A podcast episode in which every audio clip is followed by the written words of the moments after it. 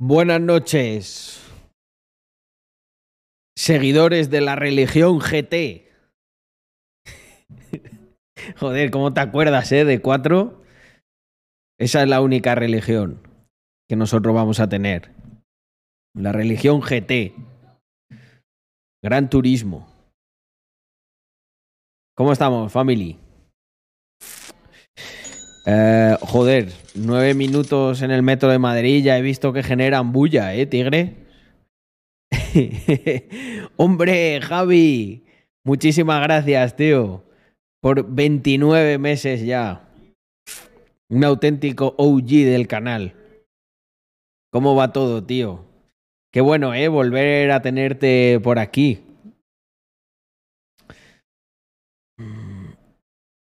Como siga la espera, me acabo la cena. Joder, yo no, tengo, yo no meto tanta espera, gente. Entre 7 y 10 minutos máximo. He estado a punto de entrar antes, pero justo me he tenido que poner a ver una cosa. Mm. ¿Algún consejo para motivarme si he tenido un mal día? Te voy a dar uno para que no dependas de mí. Y así entonces ya es como un superpoder. Tienes NapDeep que dejar escrito en algún sitio, a poder ser en una pizarra que te compres como buen emprendedor, que veas al levantarte, aunque no la quieras ver, que esté ahí. Y tienes que poner por un lado las cosas que quieres hacer y que quieres conseguir, y por otro las que ya has conseguido. Se tienen que ver físicamente. Y cuando te levantes y tengas un día así un poco malo, miras la parte de lo que has conseguido y seguramente suspires y digas, bueno, joder, a ver, tampoco está tan mal el día, joder, mira lo que he hecho. Tan malo no seré. Y con eso tiras bastante. Luego también mola mm, pensar en que los malos días son, no sé, como un bully, tío, que está ahí intentando joderte. Pues enfréntalo. Machácale la puta cabeza. Di, ah, ¿quieres que hoy sea un mal día? Fantástico. Hoy va a ser un mal día para ti, porque te voy a reventar. Y eso también mola. Yo me lo imagino así, me ayuda. Es como que hay un Carlos ahí, hijo de puta, y entonces me, peleo con él. Y digo vas, digo, vas a tener. Hoy va a ser un mal día para uno de los dos, pero, pero no para mí. mm. Yo lo veo como los lows de hoy fueron los highs de ayer. Uh, buenísimo. Muy interesante ese concepto. Lo voy a dibujar, fíjate. Para que, um, para que lo veáis de manera mucho más visual y gráfica. Mirad, lo que dice Francisco Javier, que si, si, si tú te imaginas a ti mismo como un chart, ¿vale? Tú a lo mejor empiezas aquí, ¿vale? Y bueno, pues es como todo, ¿no? Subidas, bajadas, tal. Pero hombre, vas, vas subiendo, tío. Vas subiendo. Y entonces lo que ocurre es que de repente estás aquí y hostia, buah, vaya bajón. Pero es que hubo un momento, tío, en el que tu all time high era este. Y tu bajón de ahora en realidad rebota en un 30% más de lo que un día fuiste, tío. Está muy bien, me gusta, me gusta este concepto. Y ahora fíjate, tu low está aquí, que es probablemente un 100% más.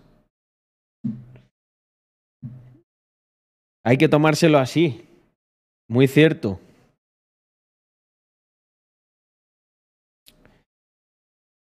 Estudié seis horas seguidas y me fue mal. Bueno, eso es que hay que hacer doce. Esta vez no te dio a tiempo, pero la, siguiente sí, con planificación. Bueno, eso es normal, ¿no? Cuando, cuando queremos hacer algo y nos sale mal, totalmente, totalmente mmm, normal que, joder, que te sientas un poco mal. ¿Qué opino de Wim Hof? Me gusta mucho su filosofía. Me mola. Buenas noches, Adri. Oye, no sé si me contestaste a eso que te dije. No sé qué posibilidad hay, es importante. Porque la campaña creo que puede estar muy chula, pero necesitamos. Voy a mirarlo así rápido. Eh. No, creo que no. No te veo, Adri. ¿Dónde estás? Ah, sí, sí, sí. Ah, haría un... ah. Hay que mandarle algo, hay que mandarle algo urgente. Eh, si, si nos ponemos, estoy seguro que no hace falta que sean unas fotos muy pros. Se coordina mañana con Andrea y aunque sea una sudaderita o algo así, que le va a quedar bien, cualquiera, foto y listo. Uh, Oye, muchas gracias por las suscripciones. Vamos camino a conseguir el reto, 435 de 500. Y tenemos... Joder, es... mirar, gente. Todos los años sale un diseño guapo de San Valentín. Bueno, mentira, el año pasado no. El año pasado creo que sentíamos responsabilidad y no lo sacamos porque no estaba, no, no estaba al nivel. Pero los OGs os acordaréis de este concepto, que es Money is my Valentine. Eh, y joder, ¿eh? Not bad, my friends. Aquí Rax, con un besito, como el de mi amigo Katie Kane. Está auditadísimo, ¿eh? Este diseño. Bastante fresh. ¿Eh? Ah, es verdad. Este estas son unidades limitadas. Y traen un regalito sorpresa, ¿verdad, André? Un regalo muy útil para estos menesteres, la verdad. Así que ya sabéis, amigos. Oye, Gechas, muchísimas gracias por unirte a esta familia y colaborar con nuestra meta, camino a ser el streaming capitalista más grande que haya habido aquí nunca. Genial, Eugenio. Pues encantado de, de verte, de saludarte por allí. Bueno, eh, ¿cuántos de aquí habéis venido a que os cuente algunos secretillos sobre ahorro e inversión? Que es de lo que vamos a hablar hoy. Este ha sido uno de los pilares. Perdón, eh, no estoy flexeando, es que estoy. Hoy en realidad me ha ocurrido una putada bastante grande. No, voy a esperarme unos días para ver si se confirma esta putada y luego os la cuento. Pero bueno, eh, ya me veis. Fíjate, me ocurre una putada grande y estoy bastante bien, la verdad. Porque como dice mi buen amigo Francisco Javier, los lows de ahora son los all time high de, de antaño. Me ha gustado mucho, mucho, mucho el concepto. Eh, yo quiero ahorrar, pero pago alquiler en Barcelona. No creo que me puedas ayudar.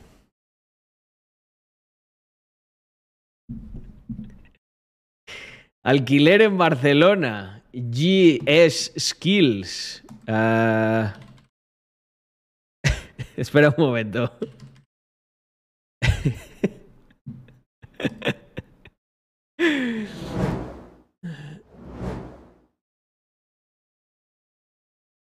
Creo que, creo que has llegado a un canal muy interesante. Para todos los que pagáis alquiler en Barcelona.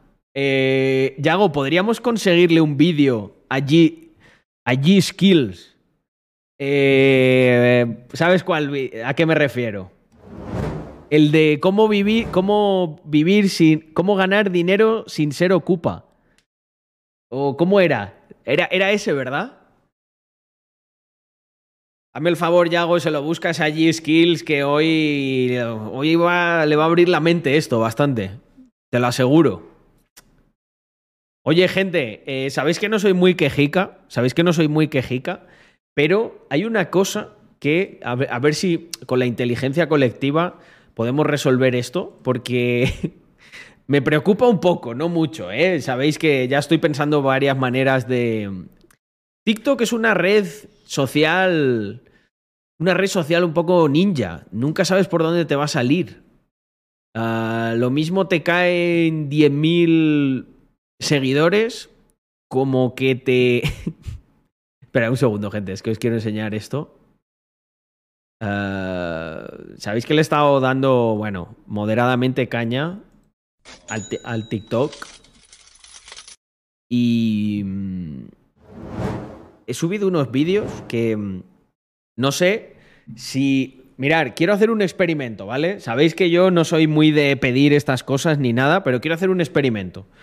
Quiero que os metáis en TikTok y en los. O sea, mirar estos vídeos, gente. 200, 284 visitas. Es que es, eh, no lo entiendo. Joder, me dices, oye, hay un vídeo de mierda, Carlos. Bueno, a ver qué os parece. Opinad vosotros. Si quieres mejorar en el mundo de la inversión, deberías morirte. ¿Por qué digo esto? Bueno, no lo Si quieres mejorar en el mundo de la inversión, deberías morirte. ¿Por qué digo esto? Bueno, no lo digo yo, lo dice Fidelity en base a un estudio a todos sus inversores en los que se dio cuenta de que la mayoría de los que estaban en el cuadrante de los mejores estaban muertos o simplemente se habían olvidado de sus inversiones. ¿Por qué creo que ocurre esto? Porque al final creo somos bastante buenos en tomar una decisión racional, pero somos bastante malos en mantenerla en el tiempo y ahí es donde se nos va la racionalidad y la emocionalidad nos puede. Si quieres mejorar en el Vale. O sea, tengo a día de hoy prácticamente 43.000 seguidores en TikTok. Que ya sé que no valen ni pa' media mierda los seguidores de TikTok.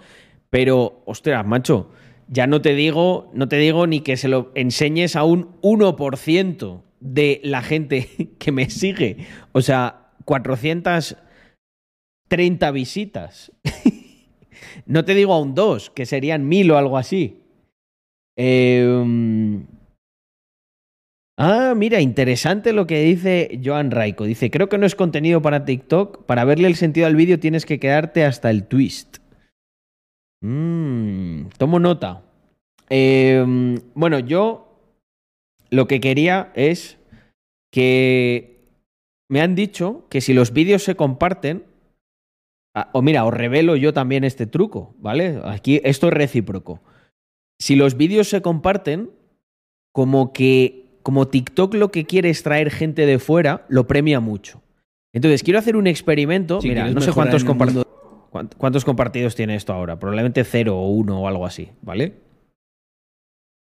Me gustaría hacer un experimento, gente, y que compartáis este, este en concreto. Lo voy, a, lo voy a picar aquí. Todos los que tengáis TikTok, los que no tenéis no hace falta porque no vale, ¿vale? Quiero que lo visualicéis y lo compartáis y vamos, ganas más muerto, ¿vale? Yago, quédate con esto. Vamos a hacer un experimento aquí en directo. Vamos a, vamos a intentar reventar el algoritmo de TikTok, todos juntos aquí. Y vamos a ver qué pasa mañana, ¿vale? A ver si ahí con un montón de compartidos y tal, le cambiamos el curso a esto. Y de todas maneras tomo nota de lo que dice Joan Raiko, porque es verdad que estos vídeos los he hecho un poco más largo, pero ¿queréis que os cuente por qué? ¿Queréis que os cuente por qué? Ese link, ¿no? ¿No es este? Ah, claro, es verdad, mierda. Este link, eh, espera. Gracias. Gracias, Si quieres Batman. mejorar Este link el mundo no. de la Espera. inversión, deberías morir. Mira, ahí, ahí está. Es este, perdón. que ese es el de Analytics. Em, joder, iba a decir algo, ya no me acuerdo tú. Yo creo que puedes hacer vídeos más largos cuando tu cara es conocida. Y ahí la gente se queda. Pero si no, uff. Estás bastante. bastante jodido. Iba a decir algo que era importante yo a todo esto. ¿Qué era? Ah, sí. Que estos vídeos, la verdad, son un poco más largos. Y, mm, Joan, son más de mi estilo. ¿Sabéis por qué? Porque cuando me estaba grabando, me entró algo por dentro y dije, a la mierda los vídeos esos cortos de TikTok hechos para indigentes mentales. Me voy a hacer un vídeo con un buen concepto. Y, macho, ya me cuesta concentrarlo solo en un minuto. O minuto y poco. Y entonces me hice un montón así. Y... ¿Ya habéis visto lo que me ha dicho TikTok? Te los metes por el... entonces... Em, yo soy un guerrero. Sé que hay batallas que hay que pelear a cuchillo directamente. Y es lo que voy a hacer. Y... TikTok es para contenido basura solo. Estoy, es que estoy de acuerdo, tío. Es que los usuarios de TikTok son amebas. 100% de acuerdo. Eh, solo quiero explotar. Quiero, quiero, quiero. Mirar, gente, tomároslo así. Si conseguimos, si conseguimos aunque sea que solo un 1 o 2%, mira, como dice Nachoscu, pero son parte del mercado. Correcto. Si conseguimos que un 1% o un, no sé, vamos, me voy a poner optimista, un 3% de esa gente. Imaginaros que llego a 100k de suscriptores en TikTok. Bueno, que suscriptores voy creciendo, pero es que me, sopla los cojones los suscriptores si no se lo enseña a la gente. De, oh, de hecho, voy a hacer un experimento en directo aquí. Voy a recortar. Mirar, este vídeo lo pensé hoy. Lo de, lo de recortar este vídeo. Eh, el otro día leí en un estudio que a los 21 años es como el pic de felicidad de la gente y que lo recuperan cuando se retiran. Pensé, vaya putada. O sea, te... Lo voy a cortar ahí, lo voy a cortar ahí, que son literalmente 10 segundos, ¿vale? Mirar, aquí, 10 de 48. A vosotros, como os quiero, os voy a dejar la parte entera, la buena. Pero a, los, a, los, a, los, indigentes mentales de TikTok le vamos a dejar solo eso. ¡Uh, qué putada! ¡Qué gracioso este tío barbudo! O sea, te, te, pegas toda la vida, la mayor parte de tu vida te la pegas currando y infeliz. ¿Cómo que vas a insultar a la, a la gente, Andrea? Vamos a ver, Andrea. El vamos a ver, vamos a ver. El primer error, el primer error es considerar personas a los consumidores de TikTok. O sea, ahí ya te, ahí ya te estás columpiando. O sea, no son seres humanos. Lo han dicho aquí, son amebas.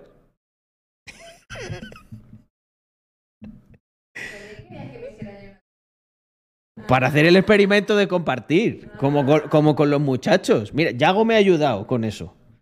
Em, me siento ofendido. Clipazo. Eh, ¿Os imagináis que luego llego al millón en TikTok y salen estos clips y me funan en TikTok? ¡Cabrón! Nosotros creíamos en ti. Te apoyamos cuando hacías mensajes cortos. ¿Os imagináis que soy, no sé, la Beijing de TikTok? Era un nazi de los TikTokers. Mirar, mirar la estrella esta y la serpiente, luego se la tapó. No, no, de verdad, es mi pasado. Era muy intelectual en esa época. Ahora me he vuelto de vuestro team. ¡Uh! Fuera, fuera. No, las newsletters no molan, hay que leer mucho. bueno, eh, me estoy, probablemente me estoy cavando una tumba aquí para dentro de 10 años. Un beso, gente ofendida de dentro de 10 años. Em, solo recordaros una cosa. Por mucho que diga algo diferente en el futuro, en el fondo me seguís pareciendo amebas. Buah, imaginaros, imaginaros la red social del futuro si todo sigue su curso. O sea, creo que será una red social, será como un TikTok eh, neurálgico, ¿sabes? En el que te inyectan un meme durante un milisegundo y harás. Y, vivirás así, ¿sabes? Con memes de un milisegundo. Y luego, uh, tengo 35 años. ¿Qué ha pasado? Se, me, joder, claro. enganché la renta básica de 13 con los 13 años y el TikTok neurológico y uh, se me ha ido, ¿eh? Joder, chaval. Eh, esperemos que no sea así, esperemos que no sea así porque más de uno, hostia, se está desinstalando TikTok ahora mismo. Bueno, ya lo que me faltaba. Eh, eh, el inversor del Chocas, https barra barra tiktok.com. Em, es que no puedo. Oye, me quería grabar. Me quería grabar unas cositas, pero está esto muy animado. ¿Qué hacemos? ¿Cuántos, cuántos de los que estáis aquí estáis por. por la parte, la parte buena? No, les he dicho que se lo voy a contar más adelante si se confirma. Les he dicho que me ha pasado una putada bien gorda. Pero hay que, hay que tomárselo con filosofía.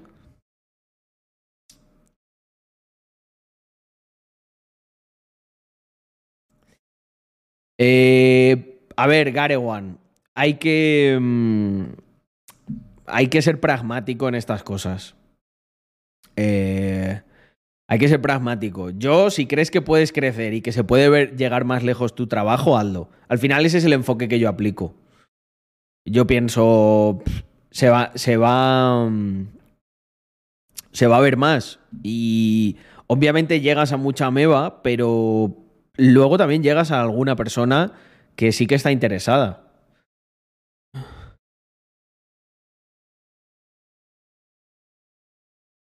Pero este Yago es bueno. Es que hoy se lo decía a, Víctor. El no, pero me has engañado. Este es mío. Del cho. Ah, vale, no. He, clicado en el de abajo. He clicado en el de abajo. Mm. Me ha dicho mi equipo eh, que. A ver, espera. A ver, al, al lince de las finanzas. Eh, se lo decía justo hoy a Víctor, digo, tío, el Chocas como siga así va a ser una fuente inagotable de contenido financiero para mí. Porque él, el pasta va a seguir generando y, y la va a utilizar pues como, como él la utiliza, entonces, eh, ¿os dais cuenta? Es el flujo perfecto. Chocas gana mucha pasta. Eh, Chocas utiliza de aquella manera esa pasta. Carlos va a seguir ganando mucha pasta de otras cosas, por lo tanto puede hacer lo que le dé la gana en las redes sociales. Entonces, voy a poder reaccionar a eso.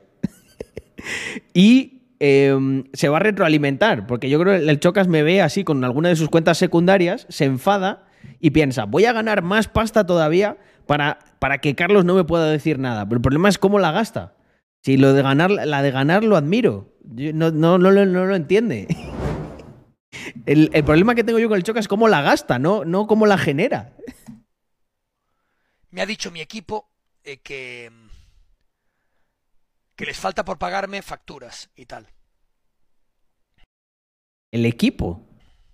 De propuestas comerciales, que las llevo sin cobrar desde... Pues, pero no se ve nada, ¿no? Eh, desde... desde hace la hostia, la verdad, desde... No Chocas, tío, eso no, por Dios, eso no, joder, el working capital. O sea, aquí, aquí se hace un trabajo, se cobra el trabajo. No le estés financiando tú a los proveedores. Oye, no había octubre. Luego a ti cuánto te han clavado de Euribor por la hipoteca esa de los dos kilos, cabrón. A, a, ti no te hacen ningún favor. No estés tú aquí de... Ahora ya lo que me faltaba, macho. El Chocas, la, la ONG financiera. De noviembre, finales de octubre. ¿Cómo finales de octubre? Cuatro meses. Cinco meses casi. Yo, yo es que ni me había dado cuenta de las propuestas comerciales que hice. Los...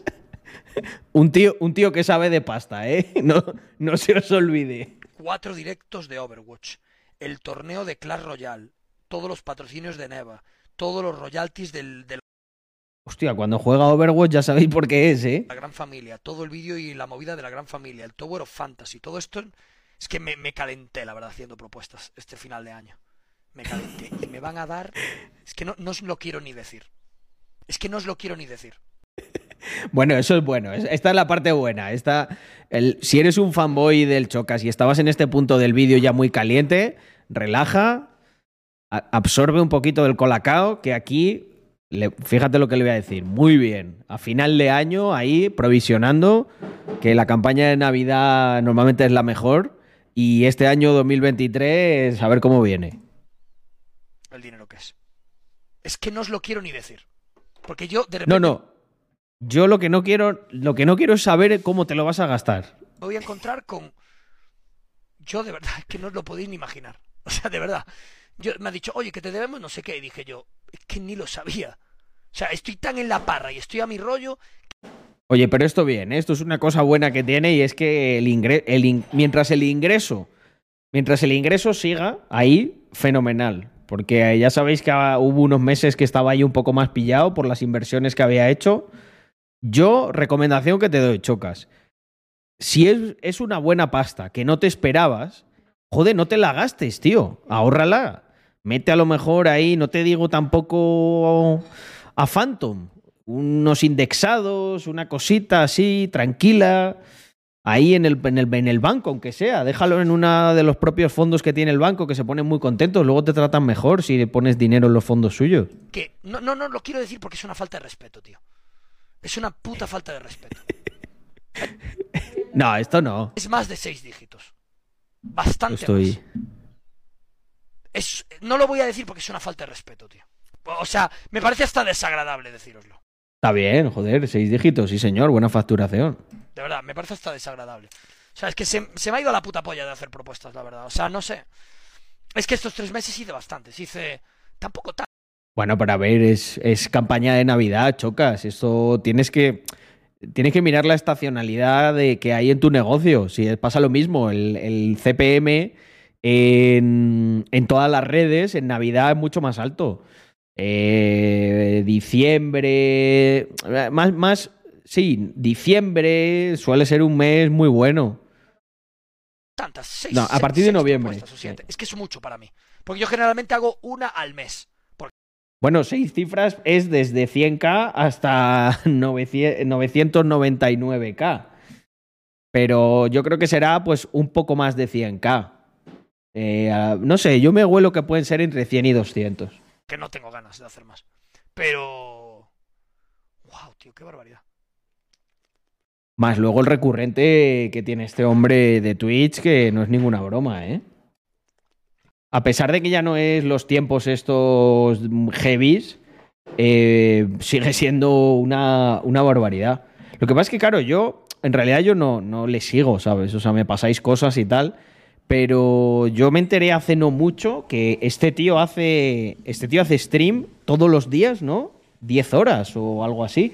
Seguro que hay alguien. Seguro que hay alguien de aquí que es más seguidor. ¿Cómo es la. ¿Cómo es el. El schedule de, del Chocas? ¿A qué hora empieza y a qué hora acaba? Por la, se queda hasta tarde. La, no sé a la, hora que, a la hora que empieza, pero por la noche sí sé que está. O sea, que empieza por la tarde, rollo a las. a las 7 y está hasta. hasta las 3. Bueno, a ver, pero es que esa gente, Andrés, se dedica a eso, o sea, es su curro, o sea, no hace otra cosa, ¿sabes? Yo, yo es que algunos se pensará que lo único que hago yo es, Twitch. Eh, yo. Buenas noches, Andrés. Eh, yo, yo llego a Twitch ya con 8 horas de trabajo del mío, ¿sabes? Mm. Casi nada para el cuerpo, dice Andrea. ya ves.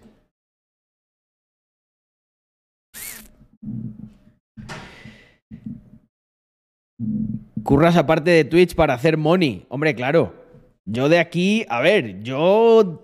Yo, yo de las redes, estilo Carlos Madrid, Puerta del Ángel, Piso Patera, podría vivir not bad, porque encima ahí el coste del piso lo, lo, tenía muy bajo. Podría literalmente vivir solo de lo que produce el ingreso publicitario y tal. No estoy hablando. Bueno, y obviamente si viviera de las redes cogería muchas promociones.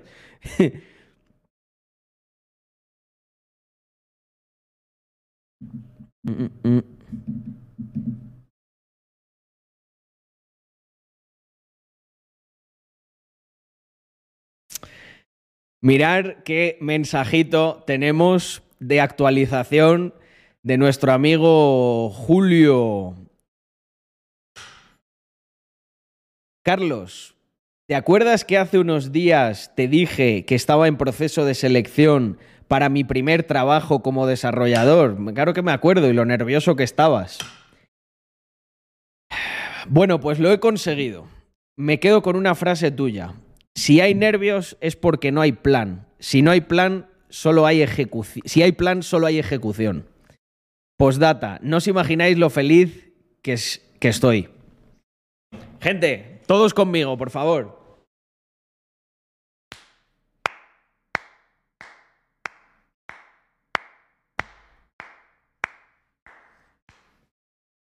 Qué alegría, Julio, de verdad. Yo, es que hay veces, gente, que me pongo a pensar y me parto los cojones, de verdad, yo solo así. O sea, me, me río mirando, mirando al techo. Porque pienso, tío, nosotros somos los malos. Los malos. o sea, y celebramos que ayudar a la gente a conseguir sus objetivos y a, al tema del ahorro, a conseguir curro, por supuesto, a invertir, a emprender, a ganar mucho, a lo que sea. Pero, eh, o sea, nosotros celebramos eso. Daros cuenta que hay mucho más cachapas por ahí, que probablemente sabéis qué es lo que celebre. Pues celebre que han hecho una funa en Twitter, que le han hundido la vida a una persona. Y nosotros somos los malos, gente. Siempre, siempre que os hagan, os intenten hacer sentir de menos o mal, poned una sonrisa de oreja a oreja y sentiros orgullosos de ser los malos en la época en la que los buenos son las peores personas que existen sobre la faz de la Tierra. ¿Cómo me alegro, Julio? Y además, el mensaje también que dejas en la comunidad. Viniste nervioso, con dudas. Hicimos lo mejor que pudimos, ¿no? También eh, tenemos ciertas limitaciones. Y pues no sé en cuánto influiríamos, tanto yo como la comunidad, que también pues mostró mucho apoyo. Y. mm, y bueno, ahí está, gente. Eh, misión cumplida. Como tiene que ser. Qué bien, ¿eh? Pues oye, eh, yo creo que es un momento muy bueno con 114 personas para... mm, Oye, gente, una cosa. Yo creo que hoy, hoy, hoy sí lo voy a hacer. Mirad, yo antes de grabarme los vídeos y tal, os voy a contar un problema que tengo, ¿vale? Y de verdad necesito que la comunidad se involucre en esto y me ayude, porque es, es un problema que no he sabido yo resolver solo. Eh, creo que estoy cerca, pero mm, todavía no. Mira, voy, a, voy incluso a dibujarlo y todo. Dame un segundo. A ver, espera. Dame un segundo que tengo que ordenar esto, que tengo aquí bastante caos. Esto... Esto para luego. Vale. Cerrar todo. Perfecto. Mirad. Yo creo que yo podría. Yo podría streamear algunas horas más. Con, con ciertas condiciones. ¿Vale? ¿Cuál es el tema para mí? ¿Vale? Este es Carlos. Por la mañana, un poco empanado.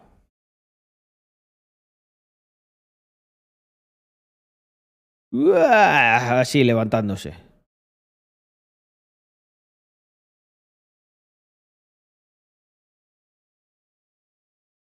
Vale. Aquí empieza el día. Yo normalmente lo que es el cuadrante de la mañana hasta la hora de comer, eh, nunca me pongo reuniones aquí ni nada, ¿vale? Siete anuncios, es que cunde más suscribirse, Pablo José. Eh, los datos lo demuestran. 120 viewers, eh, cua- 433 suscripciones. Hay en otros streams en los que, bueno, te pierdes que alguien esté matando ahí a un monstruito, no pasa nada. Aquí a lo mejor te pierdes el insight que cambia toda tu vida. Joder, vaya flores me he hecho, ¿eh? Venga, va, volvemos con esto. Em, ok, ¿cuál es el punto aquí? La mañana yo me la reservo para mí, ¿vale? Em, aquí hago muchas cosas, aquí pues a veces entreno, a veces entreno yo luego ya por la noche, ¿vale? Esto es el entrenamiento, ¿ok? Vale.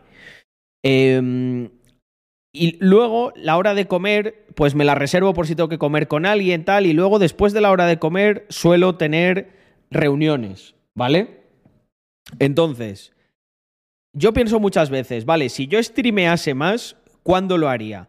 Hay una cosa que probé y que me jode muchísimo, que es, si yo abro stream aquí aquí, aquí o algo así varias veces, las notificaciones caen en picado, ¿vale?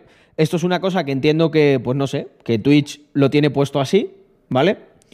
Y mm, para que la gente no spamee o no le gusta, que se conecte. Y sin embargo, lo que veo es que los streamers grandes lo que hacen es streams muy largos. Por ejemplo, no sé, el Chocas, eh, yo qué sé, Marky, Gref, cualquiera de estos, se conectan y se conectan una vez y están todas las horas que tengan que estar. ¿Vale? No hay nadie, nadie que se conecte varias veces porque, pues, por este tema, que Twitch funciona así.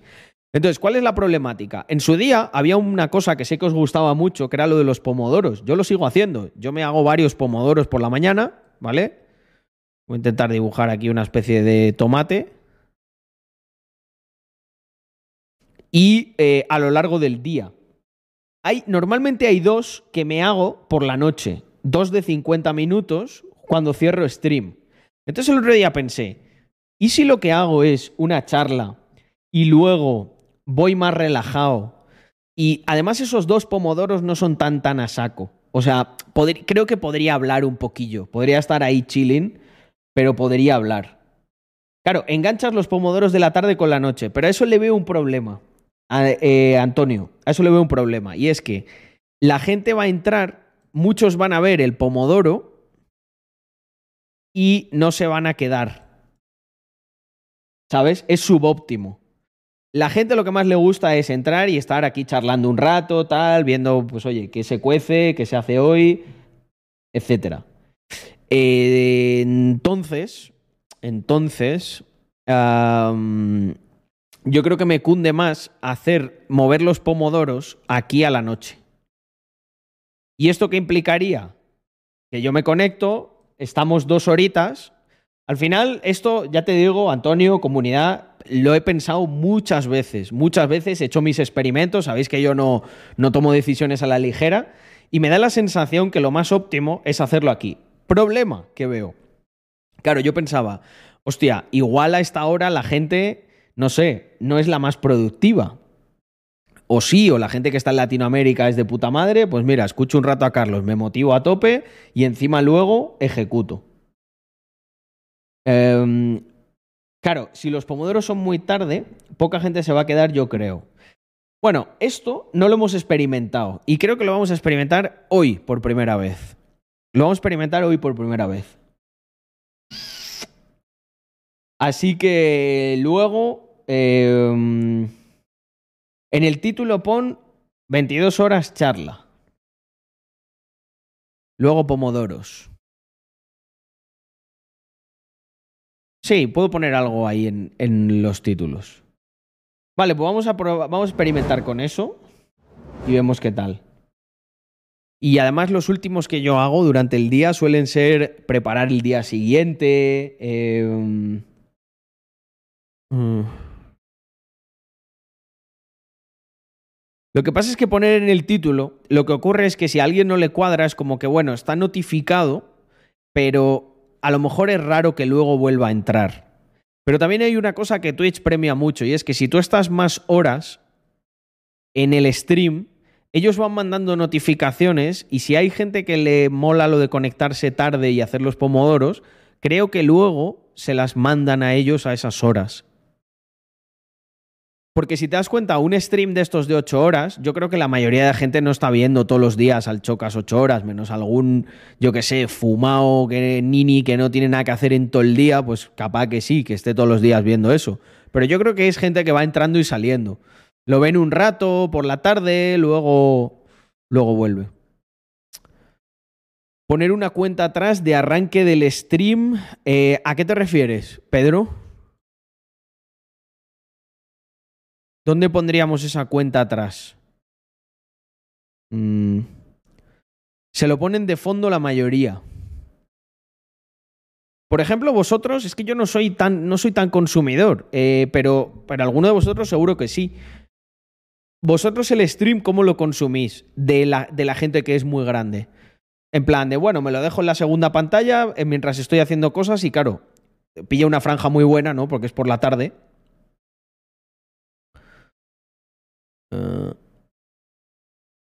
Durante el Pomodoro poner un texto una cuenta atrás que diga que el stream empieza luego. Mm, mm.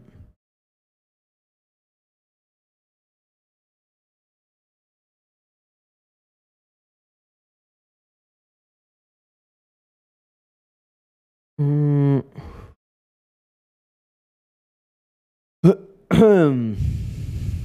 Mm. A ver, ¿qué dice JTI Baumas? Estoy acabando telecos y ya trabajo de lo mío. Me estoy planteando dejar el curro y meterme un año a full con el máster y después ya ponerme a buscar curro. En mi campo es difícil encontrar un buen puesto solo con la uni. Me jode dejar de currar. Si crees que, si crees que el máster va a marcar una diferencia grande, eh, sí que lo haría. Pero yo soy más de pensar que mm, a lo mejor en el itinerario ya más, más corporate o para acabar siendo un ejecutivo, ¿no? Pero yo, no sé, a mí me mola más, si ya tienes curro, tío, y es un buen curro, creo que cuenta más para mí la, mm, la experiencia.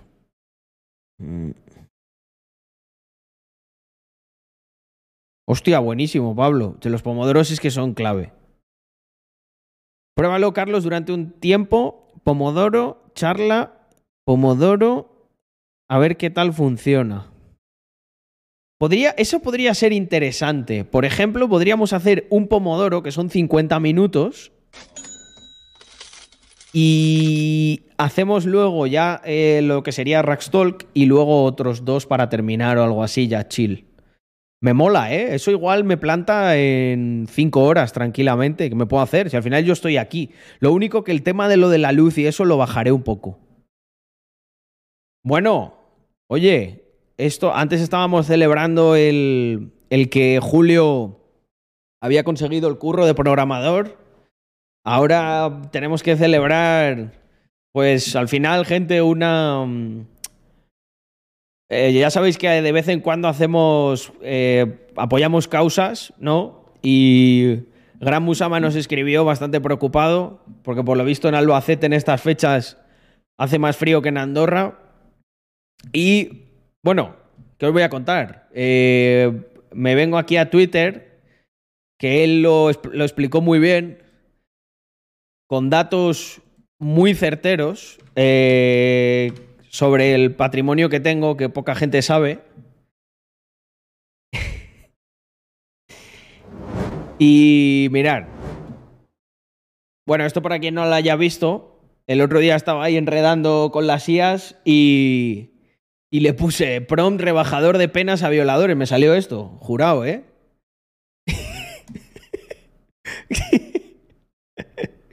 ¿Por qué? Contexto. Aquí lo tenéis. de una víctima. Señor portavoz, poniéndote la piel de una víctima de violación o de sus familiares, ¿no crees que merecen unas disculpas las víctimas de estos depredadores sexuales? Oye, pues igual sí, ¿eh? No sé. Igual, igual sí. Cuando te equivocas no pasa nada, ¿eh? Sobre todo teniendo en cuenta que ya son casi cuatro. Aquí también lo importante es la intención. Yo estoy seguro que la gente de Podemos no tenía en absoluto la intención de, de liberar a violadores. Pero, ya sabéis, es de sabios eh, reconocer que uno se ha equivocado. cientos los beneficiados por una ley del solo sí es sí que se atendieron hasta 11 informes que les alertaban de los riesgos de que quedasen en la calle. Muchísimas gracias. Sí, yo creo que los jueces deberían pedir disculpas a las víctimas. Sí. Los jueces aplican la ley, eh, portavoz. Y si no sería prevaricar, ellos están aplicando la ley. Ahí la mayoría de jueces la están aplicando bien. Los que la están aplicando mal, efectivamente deberían pedir disculpas. Señor portavoz, Es que es un cachondo, ¿eh? Aquí le tenéis. Vuestra peor pesadilla. vale. Eh, mirar aquí. No te enfades, ¿eh, Mu- Cryptomusama? Que a ti te sigo por... Te sigo porque me hace gracia los memes, pero yo el Twitter lo tengo solo, solo para insights. Mirar esto. Me escribe este hombre, Carlos, mándame alguna sudadera y me la pongo en un vídeo. que aquí en Albacete hace mucho frío, se me ha helado un huevo. Y yo le puse esta condición. Tienes que explicar el motivo textualmente en el vídeo y que se vea que Rax es una marca que, que se preocupa por la salud testicular de sus influencers. y, atentos a la, atentos a la, a la vaina que nos ha, que la campaña que nos ha hecho este hombre, ¿eh? Primero, primero aquí. Espérate que leo. En Albacete hace muchísimo frío y este millonario. Ah, no, espera, espera. El primer, el primer tuit es el mejor. Dice: El otro día decidí hablarle a un influencer con más de 25 millones de patrimonio. Necesitaba algo suyo para seguir analizando con tanto acierto los mercados financieros. En, en, Albacete hace muchísimo frío y este millonario no dudó ni un instante en mandarme de sus mejores sudaderas. Ahora ya no puedo criticarlo porque me ha hecho un obsequio, igual que Manny Panguani, regalándome una alfombrilla del Lambo. Dirás, Musama, cabrón, te has vendido. Bueno, amigo, seré un vendido, pero un vendido sin frío. Vende tu Albacete e intenta comprar Hada a 3 dólares con los putos dedos congelados. Ahora ya no, ya no hay quien me pare. Con esta sudadera y dos melocotones seguiré mi camino en estos mundos de las criptomonedas. Unos mundos llenos de estiércol e imbéciles, pero ahora ya tengo un huevo protegido del frío. Y mirar qué fotico nos ha mandado. Joder, esto eh, mejor que las chicas que estamos pillando, ¿eh? De... y bueno, y aquí un vídeo que podéis ver. Ahí está el gran. Le hemos, le hemos comprado para que no hable mal de nosotros. este... Literal.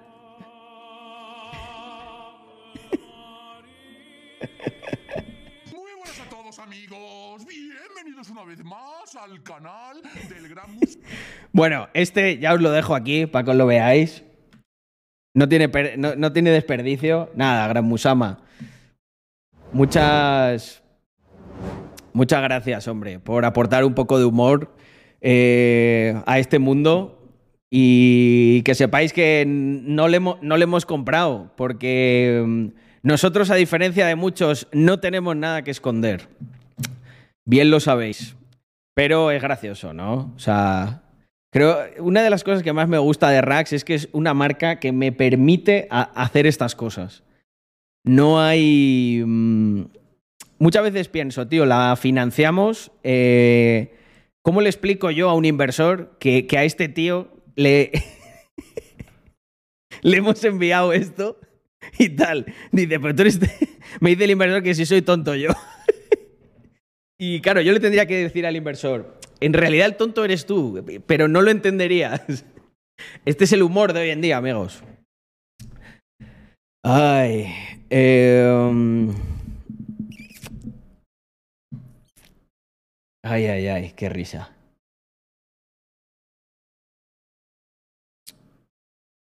¿Cómo ves hacer acciones como esta en Twitter desde el perfil de una marca? Me refiero a eh, ser así de polarizador.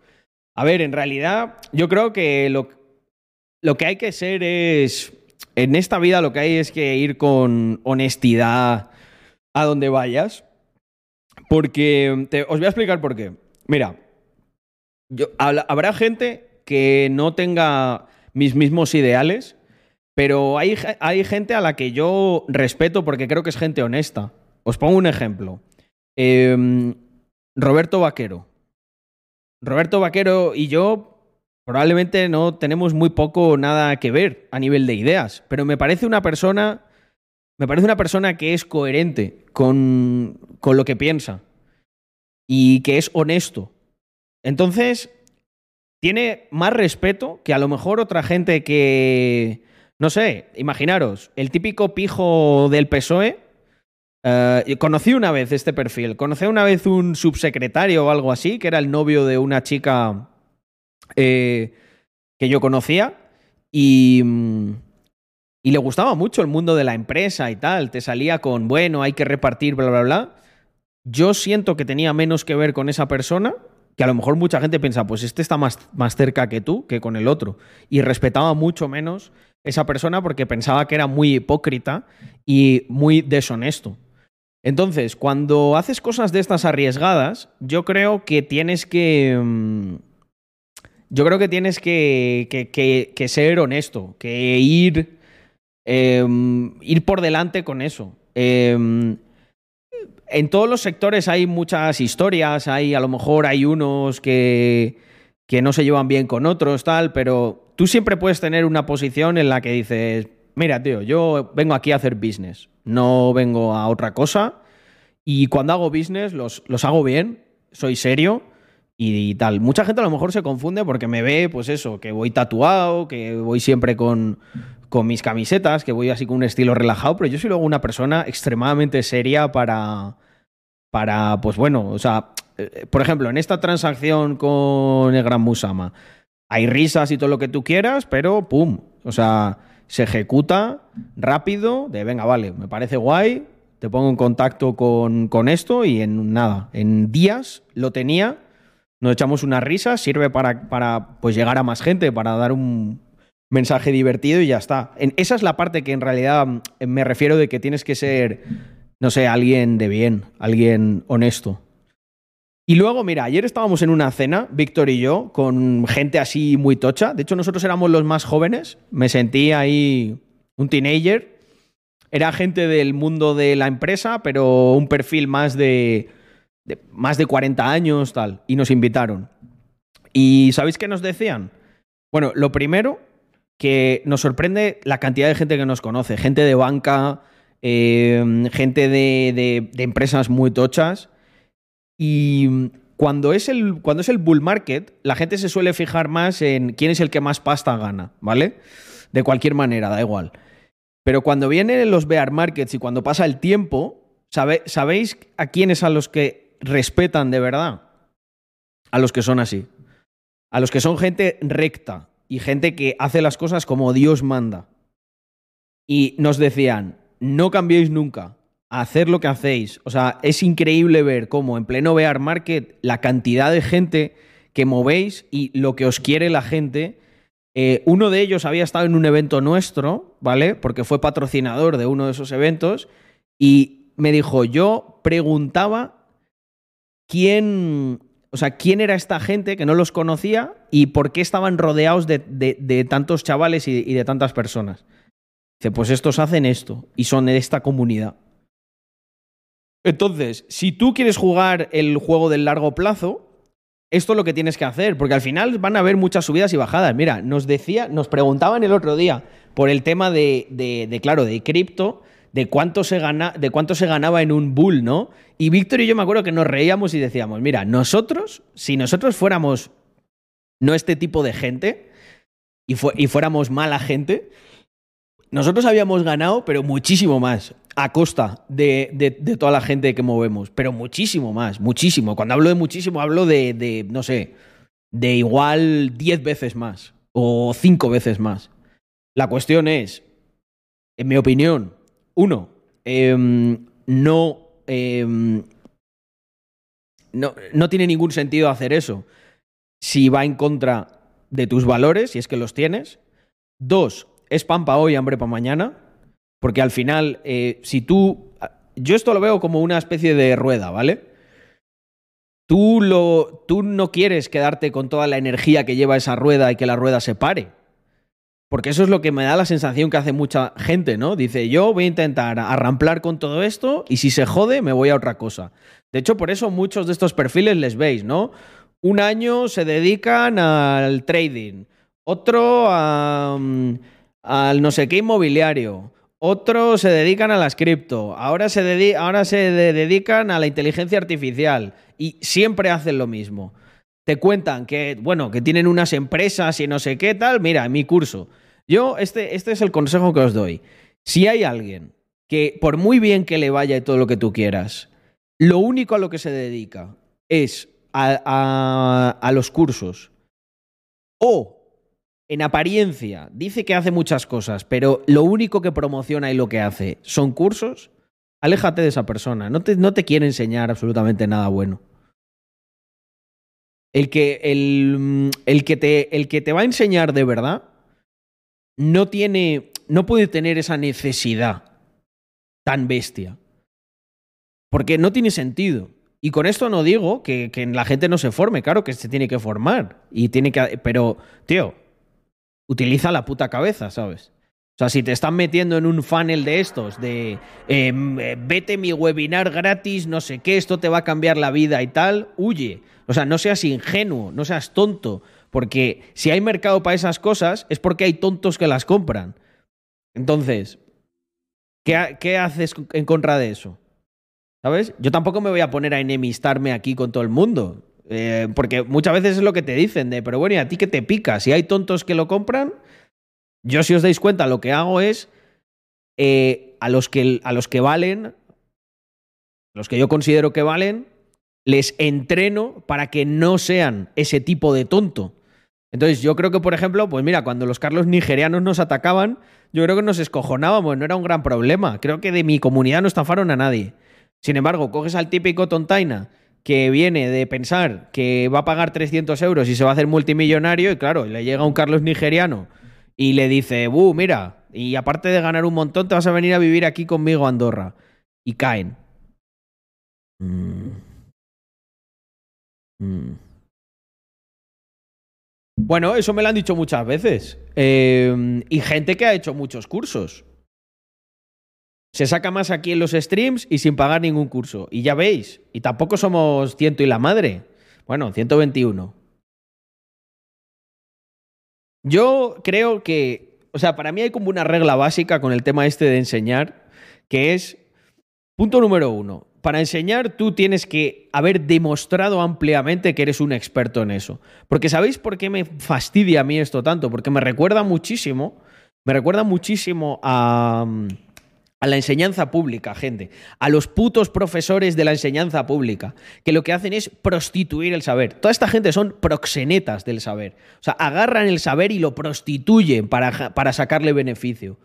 Yo, yo creo que el saber es una cosa que llegaremos a un punto de elevación mental y espiritual en el que el saber no, no tenga precio, ¿sabes? a través de Internet y de la tecnología esté ahí y nos centremos en la aplicación del saber. Pero ya está, ¿sabes? Pero bueno, a ver, también hay que ganarse el pan, ¿no? Eh, mira, eh, puse un tuit muy bueno sobre esto. Puse un, un tuit muy bueno sobre esto. Eh, ¿Qué es el ciclo, el ciclo terrible que se produce? Mira, este no está muy lejos. Uh, este tiene que estar por aquí. Uh, Darme un segundo. El de lo que no tienes que hacer si te engañaron. Mm, mm, mm. Vale, aquí está. Mirad. Esto resume un poco todo lo que hemos hablado. Y, y, os lo digo porque a mí también me ha pasado. No, no de comprar así nada, pero bueno, cosas parecidas me han pasado. Si eres joven, has tenido ganas de empezar, te has emocionado y se han aprovechado de ti, déjame decirte que no es tu culpa. Todos en mayor o menor medida pasamos por ahí. Pero si te dejas engañar dos veces, eres tonto. Y si te pasas al bando de los que engañan, miserable. Este es el ciclo eterno. Esto es, la, esto es el 85% de Twitter. O, estás aquí ¿O estás aquí?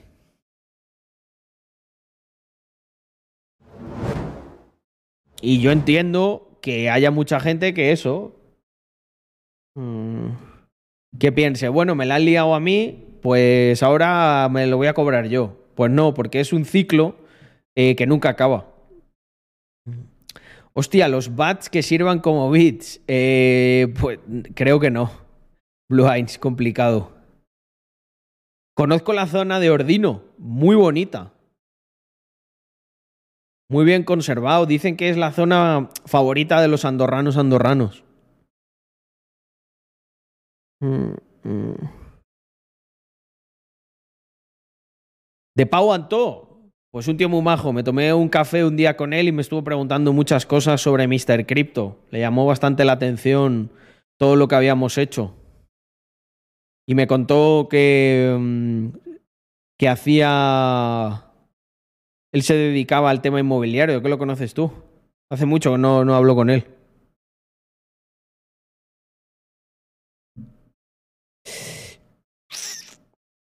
Quiero irme de España, posiblemente a Portugal, pero tampoco soy un experto en inglés.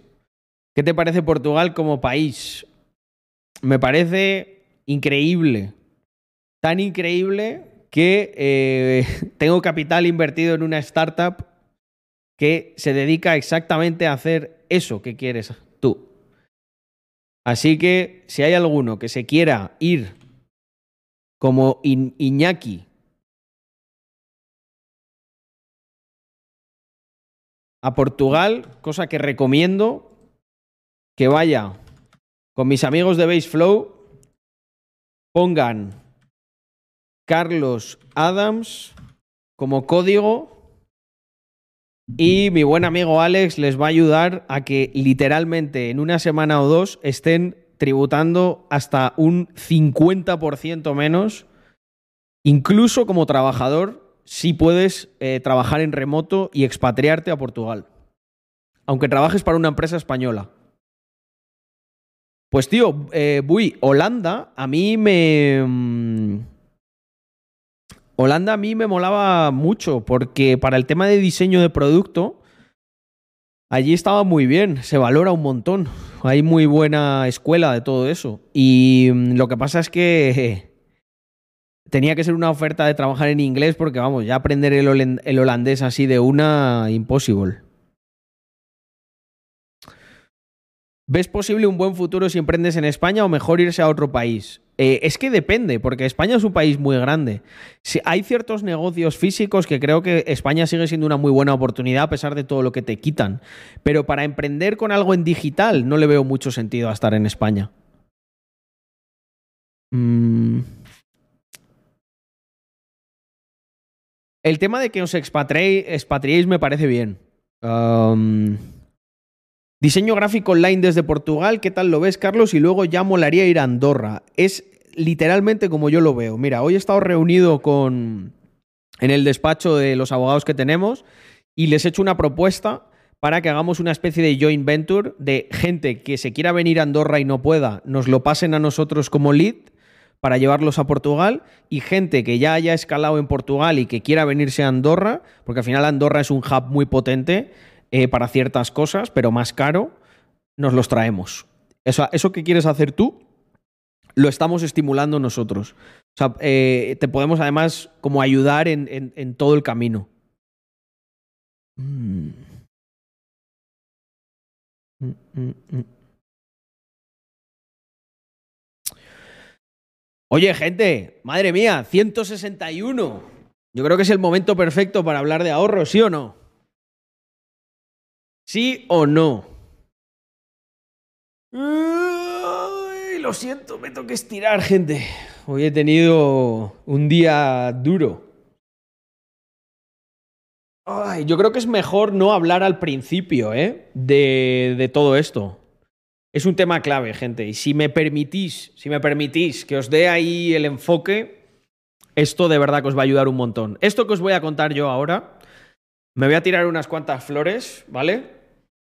Esto que os voy a contar yo ahora, obviamente es 100% gratis y es que además, y lo digo, contentísimo. me, creo que me sentiría mal por cobraros por, por esto, que es pura información. Eso sí, si luego os va bien, acordaros de mí, ¿eh, cabrones? Por lo menos un, chuletoncito así por aquí en Andorra para celebrar la venta de vuestra empresa, me lo debéis. Eh, a ver, el tema del ahorro, lo que os decía, esto sí que... Eh, el ROI que le vais a sacar a esto es muy alto porque además no os va a costar nada. Entonces, a esto le vais a sacar un buen ROI. Bueno, los de las suscripciones también. ¿Cuánto cuesta la, suscripción? 4.90. 4.90. Por lo que vais a conseguir de capital con esto, os aseguro que está amortizadísimo. Que me caiga un rayo, de verdad, en los siguientes años si esto es mentira. 3,99, coño, está más baratita. Pensaba yo que era, que era más. Venga, vamos a darle. My friends. Auditaos, auditadísimos. Vale, esto puede que haya gente que piense, hostia, Carlos, estos dos temas se podrían hacer juntos. No. Vamos a explicar primero la importancia del ahorro, la parte filosófica del ahorro, lo que la religión que tenéis que adquirir, parte de la religión GT, vaya meme más tonto, pero ha calado, ¿eh? Es el ahorro también. Y luego vamos a establecer una diferencia clara entre qué es ahorro y qué es inversión, porque más adelante hablaremos de inversión. También desde un punto de vista filosófico, de desarrollo práctico, todo. ¿Vale? Así que al lío. Hmm. Eh, ya sabéis cómo funciona esto. Paro las alertas, luego se reproducen para todos los que os suscribáis. Ahora me pongo en modo serio, mirándose a la cámara. Y empezamos a hablar de la importancia del ahorro. Y paro la música, ¿vale? Que esto lo voy a dejar así y me lo hago desde aquí. Vale, pues listo. Ahí vamos, esto se escucha bien, quitamos lo de la meta de los subs para que se vea que esto no lo hemos grabado en directo. No, mentira. Luego al final de todo, de todo el. De todos los vídeos estos, pondré de veniros, veniros a los streams, aunque parezca mentira, todo eso me lo grabé en directo. Vale, vamos al lío. La importancia del ahorro. He visto qué contento me pongo de hablar de ahorro. La mayoría de la gente pone otra, otra cara, ¿no? Se pone, triste, pone triste con el ahorro. En plan. ¿ahorrar? Bueno, si, eres, si la gente está de. No le, no le, quiero dar tampoco un tinte político al curso ni nada, pero es que lo tengo que decir. La, gente de Podemos se le parece, de hecho, escalofriante enseñar ahorro a. enseñar ahorro a los niños. No sé si hasta pondré el link del vídeo ahí en, en, en, el curso, ¿vale? Porque puede ser gracioso, pero si no lo buscáis, eh, ahorro escalofriante y veréis cómo hay corrientes políticas que fíjate, fíjate que hubo un día, ¿no?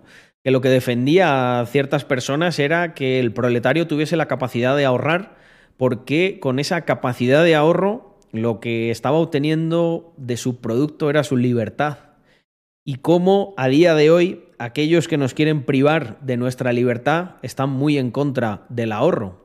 No es casualidad. Después de este vídeo lo vas a entender muchísimo mejor. Pero bueno, no nos metamos en saraos y vamos a lo que os interesa, ¿vale? No tengo nada en contra de nadie. De hecho, me encantaría que este curso lo hiciera mucha gente eh, o que viniese a los streams y viese los vídeos. Gente mm, de cualquier partido político, ¿no? Hay algunos que además creo que lo necesitan más y verían lo bueno que tiene todo esto. Así que, en fin, la importancia filosófica del ahorro. Creo que se nos. Eh, vivimos en, en, en, unos tiempos bastante controvertidos. Esto que yo estoy explicando ahora, como si fuera algo casi revolucionario, es un. Era un mantra. Era una cosa que nuestros abuelos tenían como, pues como ley de vida prácticamente. Oye, tú si quieres tener una familia, quieres desarrollarte, quieres ser una persona decente, productiva, que se asegure un buen futuro, una de las cosas que siempre tienes que tener es ahorro. Eh, podríamos, pero esto sería para, para, para, otra cosa, ¿no? O otro debate. El, podríamos preguntarnos qué ha pasado, ¿no? ¿Por qué todo esto ha cambiado? Y a mí es que últimamente me gusta mucho eh, retrotraerme a otros tiempos en los que considero que algunas cosas se hacían mejor, ¿no? Como esta parte de provisionar esta parte de desconfiar de las fuerzas externas, ¿no? Como pueden ser pues los gobiernos, incluso nuestro, nuestro propio jefe, ¿no? De, oye, ¿por qué le pasamos la responsabilidad de algo tan importante a un tercero? Cuando obviamente debería ser nuestra. Y es que si os dais cuenta, La mayoría de la gente a día de hoy no ahorra porque cree que no tiene ningún incentivo para ahorrar. Le dicen que para qué va a ahorrar si el dinero cada vez vale menos, ¿no? Y daros cuenta la dinámica perversa que se produce aquí. A los propios legisladores, gobiernos, tienen el incentivo de que eh, no, la gente no ahorre. Y con mecanismos como la inflación, pues lo consiguen. ¿Por qué no quieren que ahorre? Pues por lo que comentábamos al principio del vídeo, porque no desean que la gente sea libre. Cuando tú tienes ahorro, tú tienes una capacidad eh, inmensa respecto a la toma de decisiones que, que va a haber a lo largo de toda tu vida. Imagínate que no te gusta algo de tu curro y decides que, bueno, que no vas a tolerar eso. Si tienes ahorro, te puedes permitir el lujo de irte mañana y no tienes ningún problema. Si no tienes ahorro, eres dependiente de ese sueldo.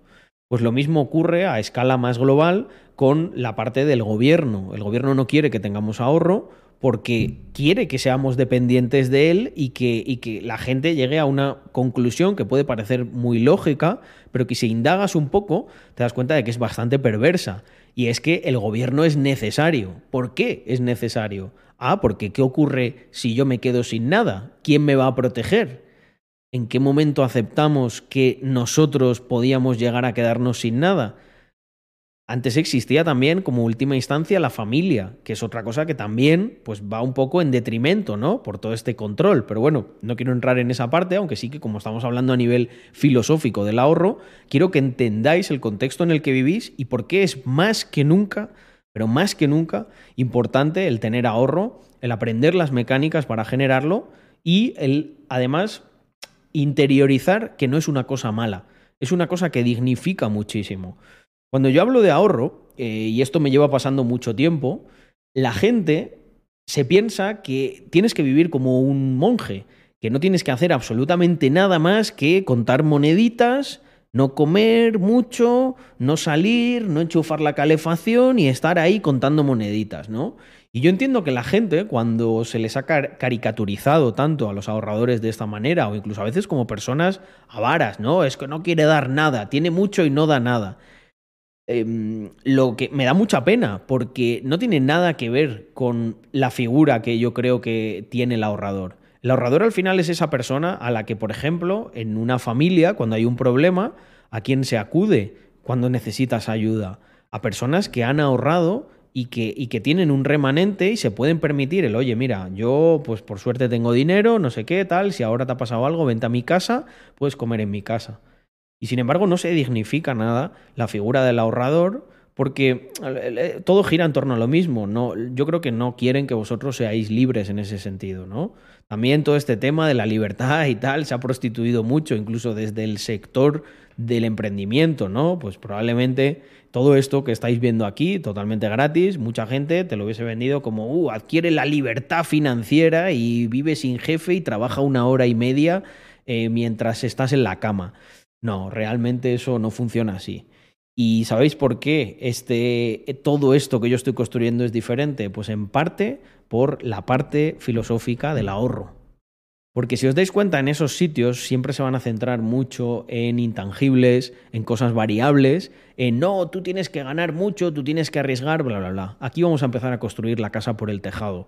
Y lo primero de lo que os tenéis que mentalizar, y sé que en este punto mucha gente a lo mejor incluso se pira y se va muy ofendida y muy enfadada, deciros que me importa una mierda, eh, porque pienso que a lo mejor no sois dignos de aprender todo lo que, lo que podríais aprender eh, lo primero que hay que hacer es ahorrar. Sí, ahorrar, lo primero.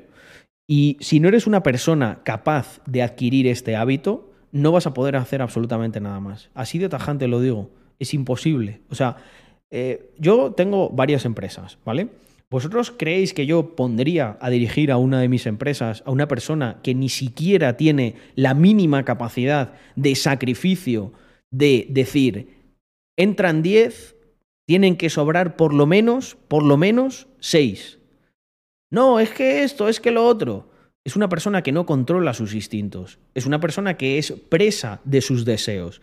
Entonces, cuando tú esto lo pones en un contexto empresarial, lo que estás fomentando es la, eh, el, el rendimiento subóptimo. O sea, es muy sencillo. Si tengo a un tío que es capaz de que en el balance se queden no seis, sino ocho, Ese tío es mucho más rentable y más útil para mi empresa que el que me viene con milongas de que no, es que no puedo ahorrar, no, es que la inflación, es que está todo muy mal, es que Pedro Sánchez, oye, a mí no me hables de Pedro Sánchez. Aquí el que ha cogido el dinero y se lo ha gastado eres tú. Y si no eres capaz de hacer eso, ¿cómo cojones tú vas a invertir? ¿Vale? Que esto luego hablaremos de ello aparte. Pero lo que quiero que entendáis es que eh, probablemente este capítulo es el fundacional, es la piedra angular en la que se sostiene el resto de cosas. ¿Sabéis qué quiere decir esto? Que, que si esto falla, o sea, si esta piedra no está bien colocada, el resto se cae. Y me da igual la torre, lo alta que la hagas. Porque al final, si no eres una, una persona que genera esa disciplina, vas a tener muchas flaquezas en otros aspectos. Incluso aunque te vaya bien, y sé que muchos me vais a venir con el rollo, lo llevo escuchando más de 10 años, de no, pues tal, pues yo aquí en el trading y no sé qué, pues voy a multiplicar y sí, sí, sí, ya me conozco la calculadora mágica, has descubierto el interés compuesto, déjame que te acaricie un poquito eh, en, en la cabecita y te diga que ok, yo también lo descubrí hace mucho tiempo y no vas a ganar recurrentemente un 2% todos los días o un 50% todos los meses. Porque si eso si, eso fuera posible, y claro, siempre me vendrán con el caso de, pero yo conozco a uno que lo hizo. Yo, yo, también conozco a uno que ganó la lotería y eso no quiere decir que yo tenga más posibilidades de ganarla. Lo que pasa, eh, mira, hace años ponía un ejemplo que mmm, se entendía muy bien. Si mañana el Rubius hiciera un curso de cómo ser youtuber y te garantizara que, bueno, tú te vas a poder convertir en él, ¿qué dirías? La mayoría de la gente diría, hombre, no creo, no, es tan fácil. Sin embargo, con el tema de las finanzas es curiosísimo. Con el tema de las finanzas, la mayoría de la gente que compra un curso de estos piensa que tiene una mínima posibilidad de conseguir esos resultados. Y en el camino se olvida de un montón de variables, como por ejemplo el patrimonio. ¿Y sabéis cómo se construye el patrimonio? Con ahorro. Lo primero, primero, con ahorro.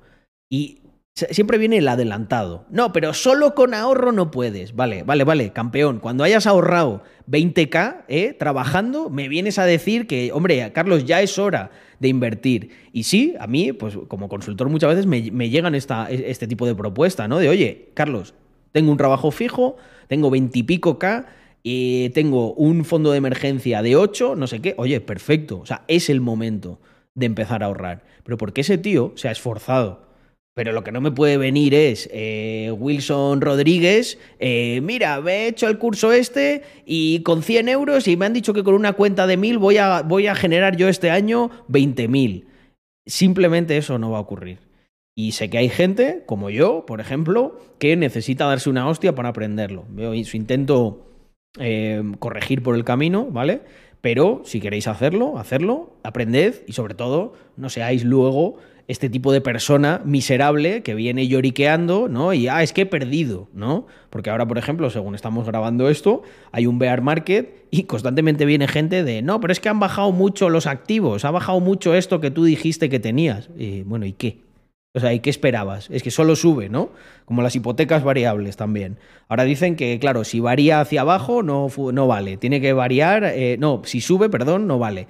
Si bajan y pagas menos, sí no, seáis eh, naif en primera instancia y miserables en segunda cuando ya os deis cuenta de que no es tan fácil. Así que, gente, ahorro, capitalismo y trabajo duro. No hay otra cosa. Ya lo dijo un sabio llamado Miguel Ancho Bastos. Y continuamos en el siguiente, que hacemos el link entre ahorro e inversión y ya extendemos esto, porque sé que muchos os quedaréis ahí con la espinita de, pero, pero solo ahorro, solo ahorro, no. ¿Ok? Vamos allá. Vale, esto auditadísimo. Eh, ¿Qué más tenemos ahora? Family de una, ahorro e inversión. No os preocupéis que aquí voy a, voy a hacer el link, ¿vale? Que todos estáis esperando. Vamos allá. Aquí estamos de vuelta. Ahorro e inversión, como estaba prometido. Ya había alguno que en el impasse de saltar de este vídeo al otro igual se ha puesto nervioso. No solamente hay que ahorrar, obviamente. ¿Sabéis por qué? Mirad, os lo voy a explicar con un pequeño gráfico. Dadme un segundito, que tengo aquí la pizarra mágica de Carlos. Los que me siguen en los streams ya la han visto. Vamos allá. El problema que tienes cuando solamente ahorras es este que vamos a escenificar aquí, ¿vale? Esto lo utilizo yo muchísimo. El upside y el downside, ¿vale?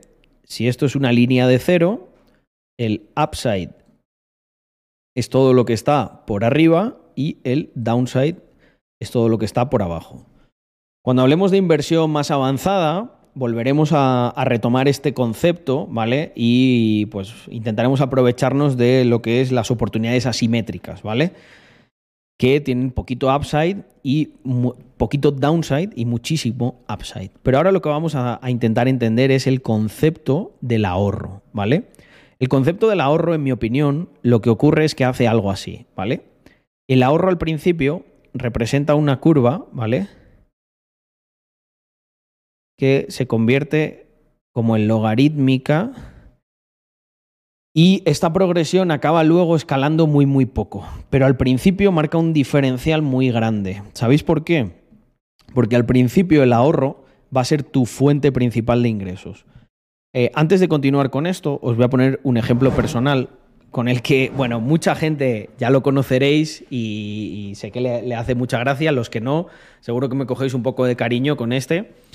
Eh, cuando yo llegué a la bonita ciudad de Barcelona como estudiante, tuve un primer encontronazo ¿no? con el precio de la vivienda, que no penséis que es algo nuevo. Eh, la gente piensa, uh, están ahora los precios. Mirad, yo venía de un, veníamos de unos años muy buenos en los que antes de la crisis inmobiliaria la mayoría de la gente compraba piso. Entonces, como compraba piso, el alquiler estaba muy barato, muy, muy barato.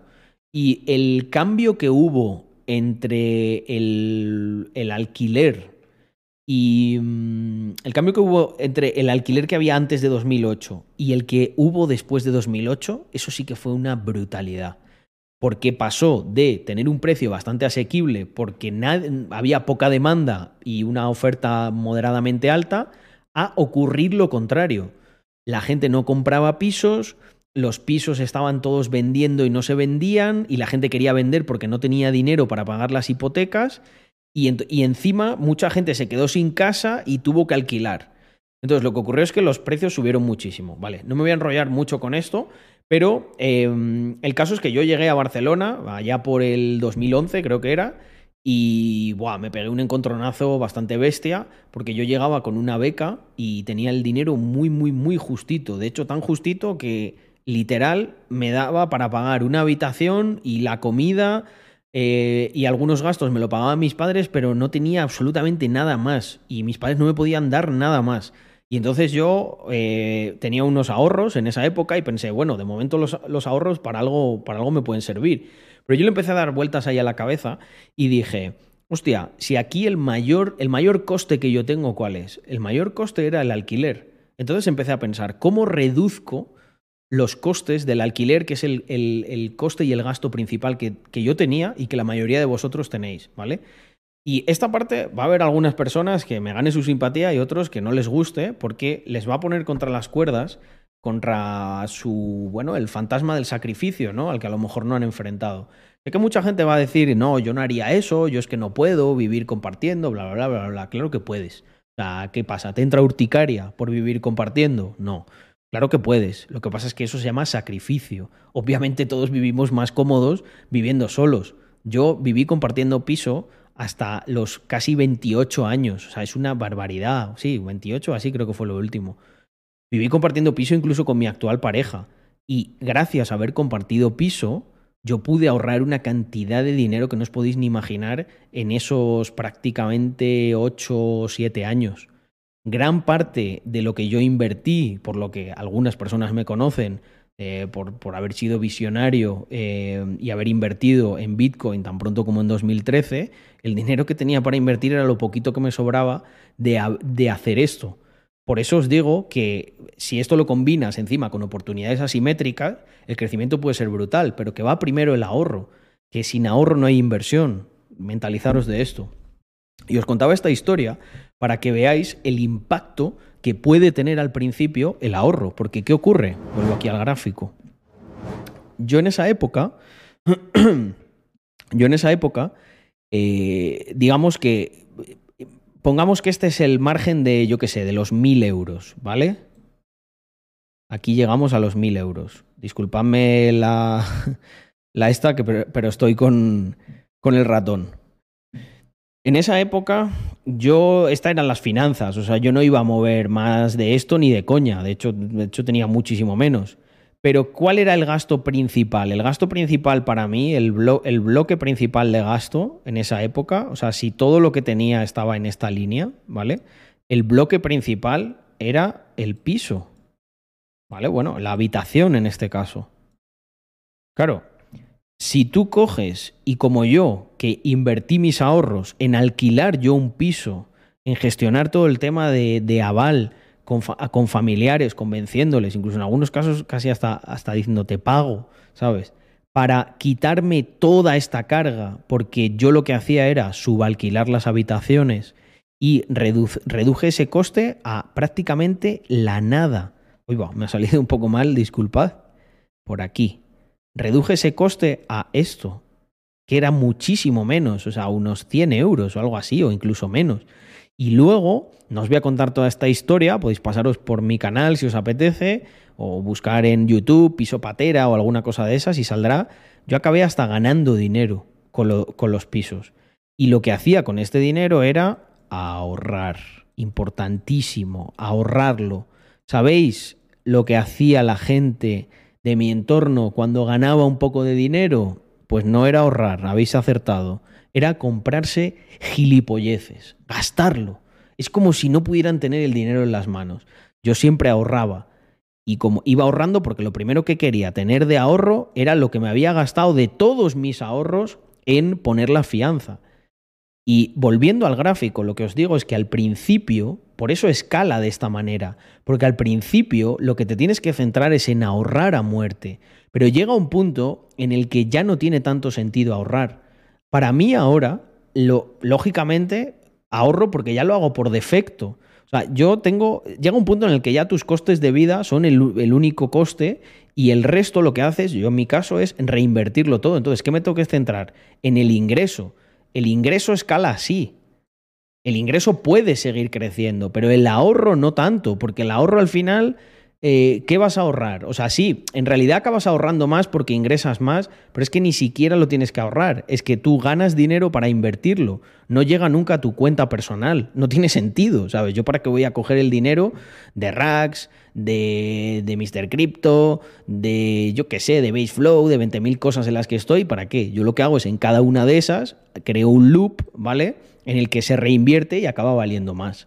Y si os fijáis, la gente rica de verdad, no los payasos que veréis por ahí, lo que hacen es esto, no se lo gastan en coches deportivos y tal, lo que hacen es reinvertirlo en sus empresas y tal. Que luego, oye, a mí me gustan mucho los coches deportivos y, tengo uno después de muchos años y de que no represente un, porcentaje muy grande, vamos, representa un porcentaje bastante pequeño de todo lo que es el patrimonio del ahorro.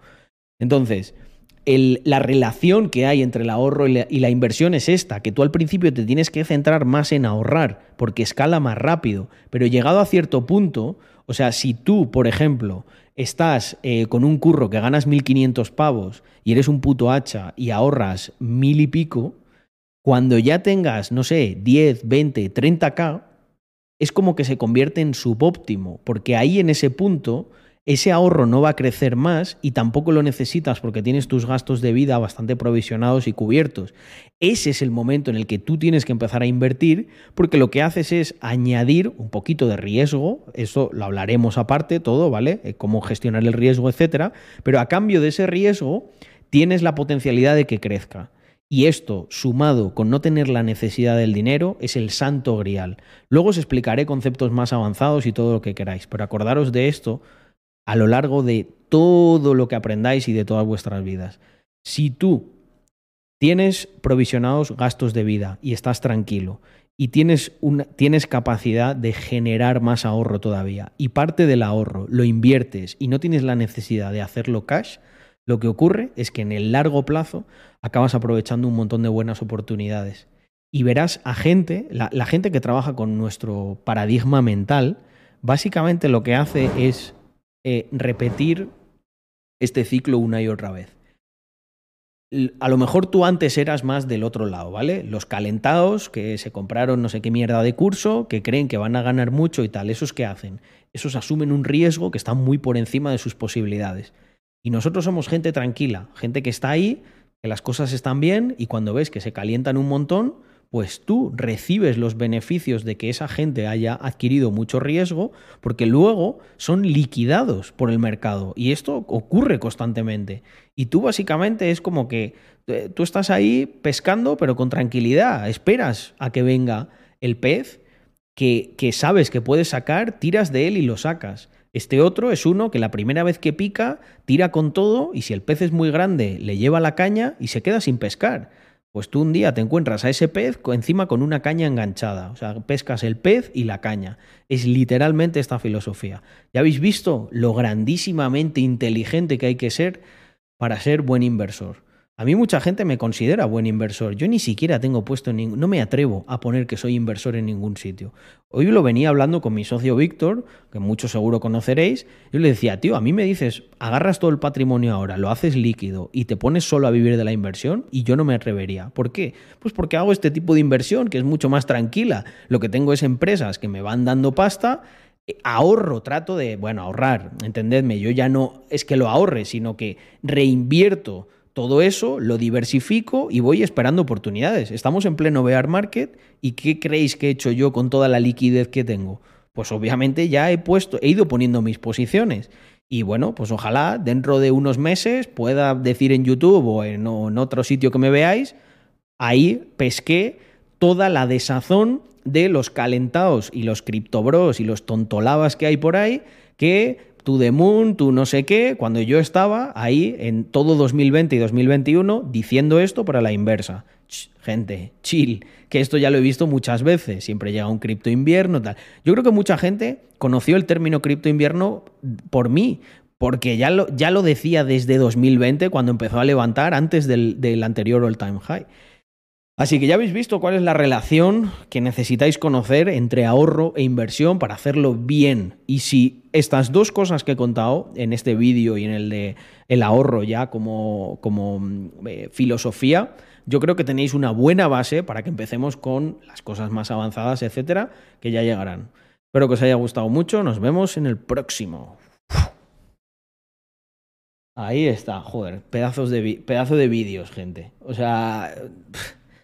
Mira, os lo voy a decir muy seriamente, muy, muy seriamente. Los que entiendan esto, se, se, podéis dejar de verme. O sea, os podéis ahorrar todo. Los que entiendan bien esto, os garantizo, os garantizo que os irá bien en la vida. No sé cuánto, no sé si para un Porsche, un Lamborghini o un, yo qué sé, un Nissan, un Nissan 370Z. Eh, pero os irá bien. Y, si os dais cuenta es una parte, o un Seat Ibiza, y no pasa nada. A lo mejor me dice, pues Carlos, en mi, mi familia ni tenían coche y yo me lo compré. Pues fantástico. O sea, el, e, es, como os decía, esto es la piedra angular.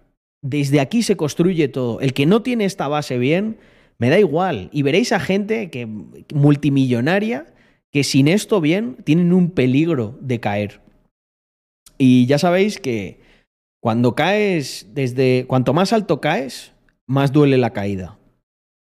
Por eso, no os obsesionéis con crecer, crecer, crecer sin tener una base eh, bien estructurada. Porque te puedes dar un susto. Un susto gordo. Bueno, volvemos con la música. 165. ¿Habéis visto?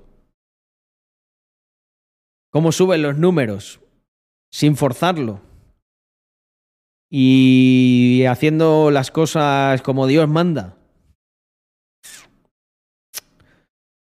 En, Zaragoza hay gente que vive por el centro, cobra 5.000 netos y la última semana del mes va justa. Esa gente acaba siendo muy infeliz cuando algo se tuerce. Tal cual. Que no me jodas. Sí, dame un sec, Adri, y lo veo. Uh, uh, uh,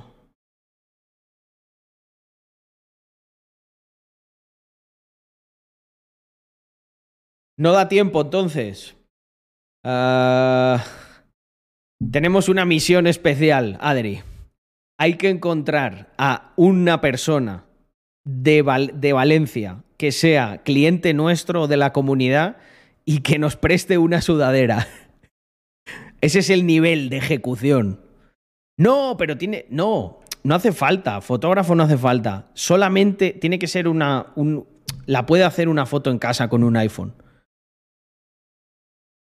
Esa, hay que ejecutar esa idea. Yago, por favor.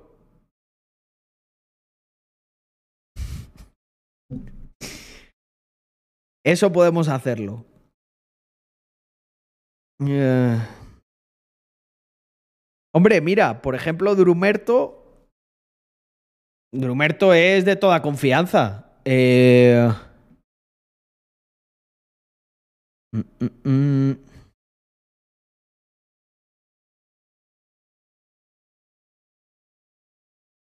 Drumerto, si te ofreces. Si te ofreces a, hacernos esto, este favor, te convido yo con. Te convido yo con. Coño, se me ha metido algo. Te convido yo con otra sudadera. ¡Ah! Dios mío. Ah. Ya está.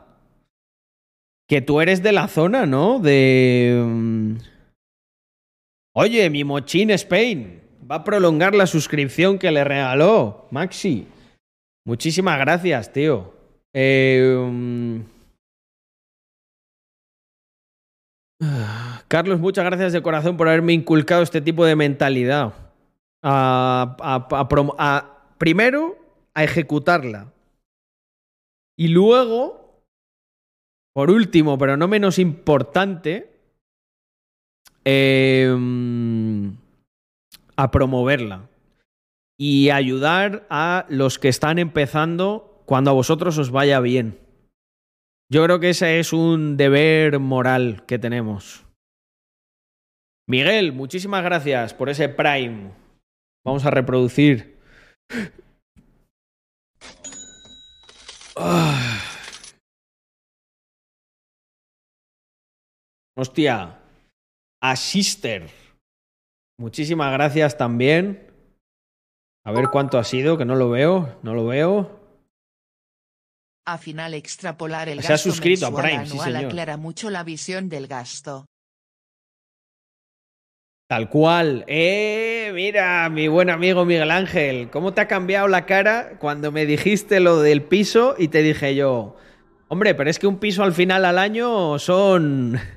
Por poco que te costaba, ya era pasta. Sí, ese es un trucazo, gente.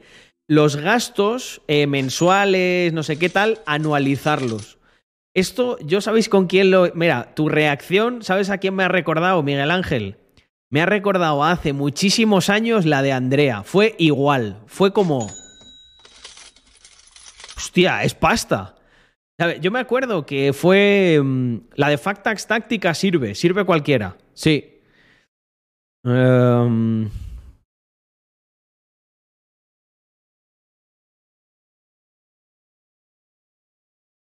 Y el tema de. A ver, el tema de alguien que tire las fotos. eh, Mañana, de todas maneras, Adri, mañana voy a intentar hablar yo con Paula, ¿vale? Para ver qué podemos hacer. Porque, claro, a lo mejor tampoco es plan de hacerlo marronero, ya que nos ponemos a. Hagámoslo bien. Mm. Ay. Oye, qué bien, ¿eh? Creo que han quedado unos. Han quedado unos topics brutales, la verdad. Y todavía queda un montón de cosas. Vamos a hacer un repasito de cosas que me, me Cada apetece vez para que os motivéis. más que la gente solo sabe hacer lo que estudia. Tuvimos que purgar los radiadores y vino mi compañero de piso, estudiante de medicina, y me dijo, Alejandro trae el cubo que estoy purgando y no para de echar agua. No sé cómo se piensa que funcionan los radiadores. Que aparte lo puedes buscar, joder. Eh, en el momento en el que sale agua hay que, hay que cortar, ya se ha purgado. ¿Qué se, pi- qué se piensa que está haciendo? no lo entiendo. Eh... Sí, Adri, encarga, encargaros vosotros lo que sea más conveniente. Eh, si hay de otra persona que está más cerca o lo que sea, pues no molestamos a, don Drumerto. Vale. Eh, Drumerto, muchas gracias por traerme a los seis secuaces. Mirad, vamos a repasar un poco los topics porque es que esto es, es cremita. Este es el módulo, fijaos, hay un módulo entero, hay un módulo entero que se llama ahorro. No es casualidad. No es casualidad, es que es una de las cosas más importantes, igual que CurroCoin. Pero es que si os dais cuenta va todo en orden, fijaos. ¿Por qué CurroCoin aquí? Porque CurroCoin, ¿qué te da? Ahorro. ¿Por qué ahorro aquí? Porque ahorro, ¿qué te da? Capacidad de inversión.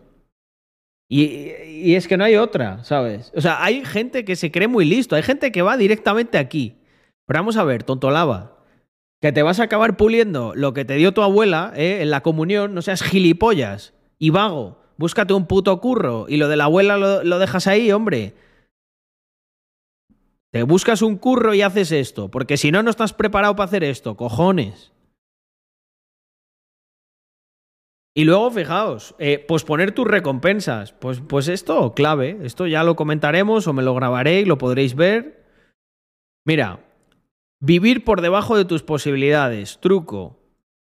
Tener tu cuenta de gastos con poco dinero. Truco. Aprender a ser feliz y disfrutar de lo que tienes. Trátate como una empresa. Controla tu flujo de caja personal. ¿Cuántas personas creéis que hacen esto?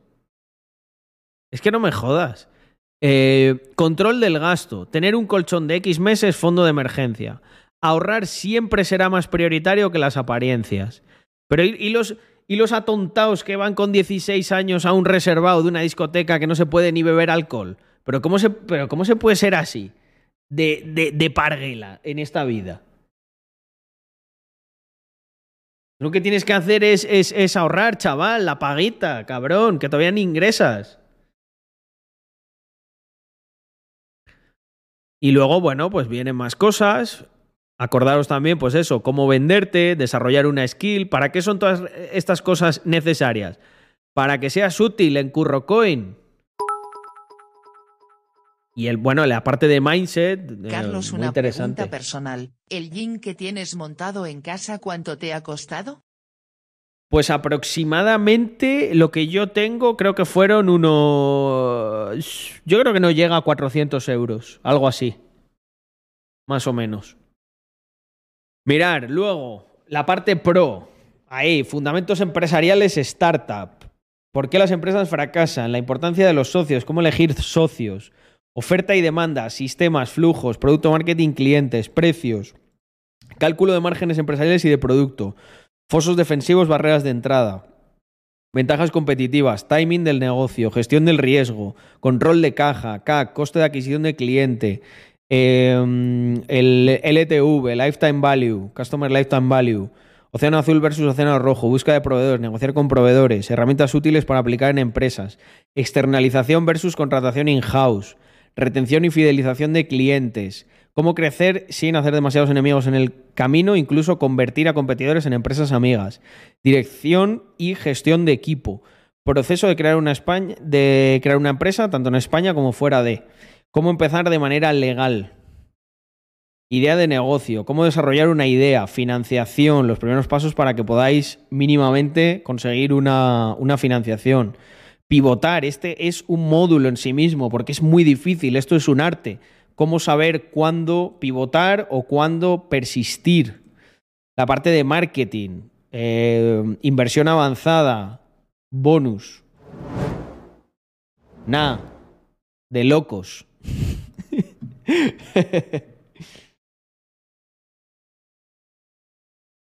vale, pues Yago, eso yo creo que lo que deberíamos hacer es, lo más cómodo va a ser que Andrea, Yago, gestione una recogida en la casa de Sergio y lo envíe a la de Paula, ¿vale? Se haga las fotos Paula y a la semana o así se lo devuelva, se lo devolvamos a Sergio. ¿Todo esto lo vas a hacer en directo? No, pero una gran parte sí. El resto me lo grabaré y estará subido, pero igualmente será gratis. No os preocupéis. Lo vais a tener todo. Joder, se me hace mucho más interesante que el temario que me da la uni en ADE.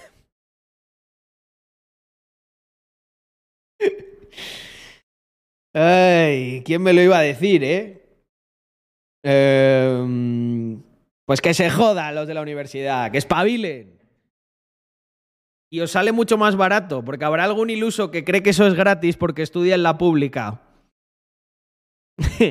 El día que descubra lo que son los presupuestos generales del Estado, flipa.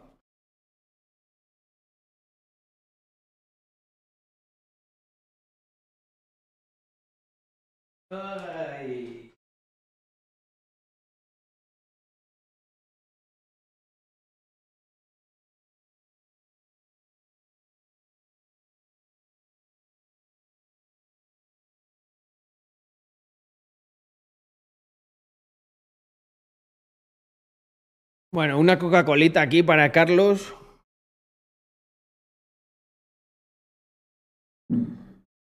Que se la ha ganado.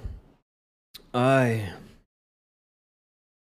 Ha quedado decorada la mesa de la TV. No, pero en realidad. mm, En realidad tengo que quitarlo eso. sí, esto es un bolo de Mr.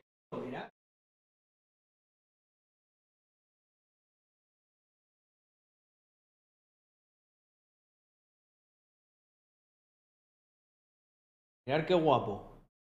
De nuestro amigo Alan, que a ver si, joder, por fin podemos poner sus cosas. Lo que pasa es que está muy lejos. Esto estaría guay, no sé, poder, a ver, si lo tuviese aquí, también aquí no, no se ve mucho. Es muy grande este espacio. Yo a veces pienso en moverme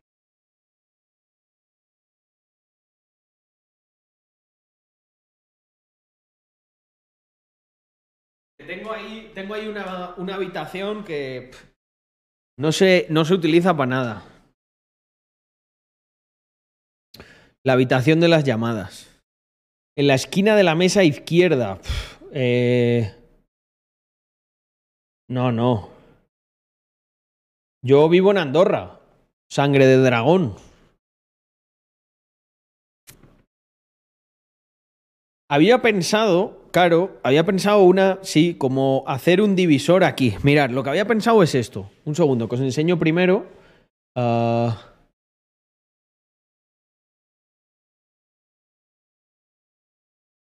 os enseño una referencia.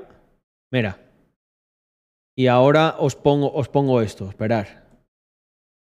A ver, muchachos, Wood Slab Divisor. Algo tipo. A ver. Algo tipo esto. Mirad.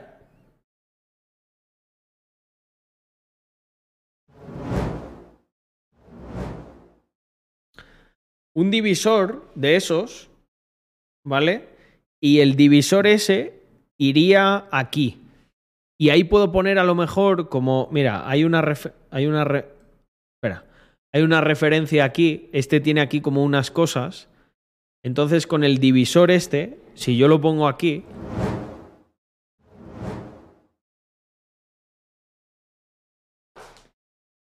aquí en esta zona y aquí puedo aquí podría colgar cosas. Pero también pienso que eso puede hacer ahí como achicar el, el, el salón, que la verdad es bastante grande, o sea, que fijaos, que igual que el cuadro de Mr. Crypto.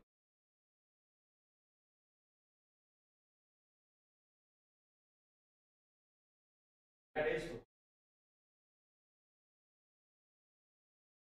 No sé, la GoPro creo que se, se percibía. La GoPro a mí me da la sensación de que se percibía más grande.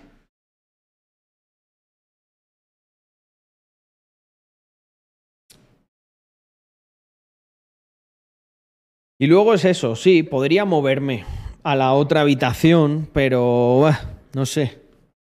Luego también me gusta aquí porque Andrea la tengo al lado, tenemos como una home office y la verdad que está guapísimo. Está guapísimo. Yo aquí estoy, vamos, de lujo no, de, de lujísimo. Mm, mm, mm. Vale, y esto aquí. Mm, Pero ¿sabes qué es lo que pasa? Que es que yo aquí en... Mi casa es mi... Mi casa es mi... Mi oficina, ¿sabes? Entonces pensé, ¿para qué, no, ¿para qué quiero tener un salón gigantesco eh, y no aprovecharlo? Pues aquí es que estoy, aquí es que estoy de puta madre. ¿Lo habéis visto alguna vez des- desde mi perspectiva? Tengo una mesa gigantesca, las dos pantallas, espacio para todo. Pero bueno, en fin. Igual también como vengo del setup flotante, de un agujerito de, de dos metros cuadrados, quería espacio. Mira, lo de no ponerlo en la otra habitación también es porque, no sé, bueno, está la- esa habitación está al lado de, de donde dormimos, pero que eso no hay ningún problema porque las paredes son buenas y podría insonorizarlo. Mm, a ver, a ver. Como sigas metiendo cosas en el salón, parece una habitación del Criminal Case. Eh, no, no, sí, en realidad tenemos muy pocas cosas, ¿eh? Eh, ahora el, cuadro ese que hay ahí tal es que está ahí mm, porque temporalmente, o sea, eso se va a quitar. Porque lo apoyé yo ahí, de hecho. Ah. Vale, pues volvemos por aquí, muchachos.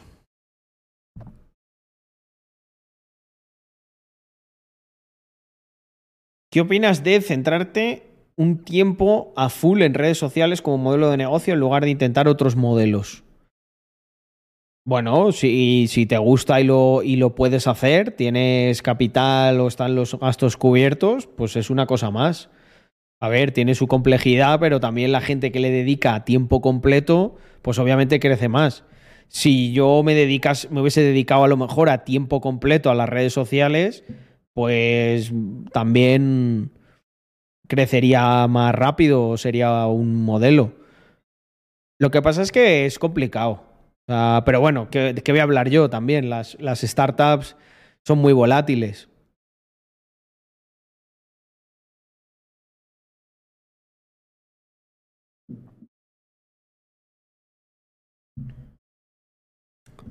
Pues los vídeos de, mm, de ahorro y todos los demás estarán en, en mi página web. Eh, los podréis tener. Aquí. Que la estoy cambiando. Y seguir un poco los streams o en las redes. Seguirme en Instagram, que ahí siempre anuncio todo. En Twitter. A ver, comando redes. Ahí están todas mis redes.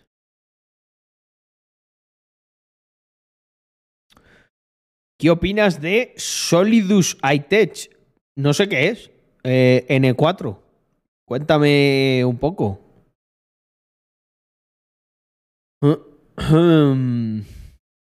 Hombre, Martita, buenos días para ti. Buenas noches para nosotros.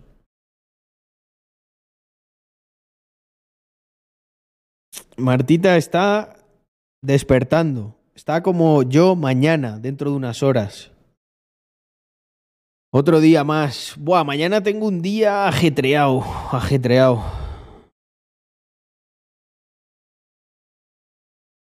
Sí, efectivamente. Eh, Lo bueno que tiene es que el mayor riesgo que corres es en tiempo. En medios es bastante barato de ejecutar. Correcto. Mm. Ay. Bueno, a ver, ¿tengo ni yo algo por aquí? No. Esto está todo ya auditado. Auditado.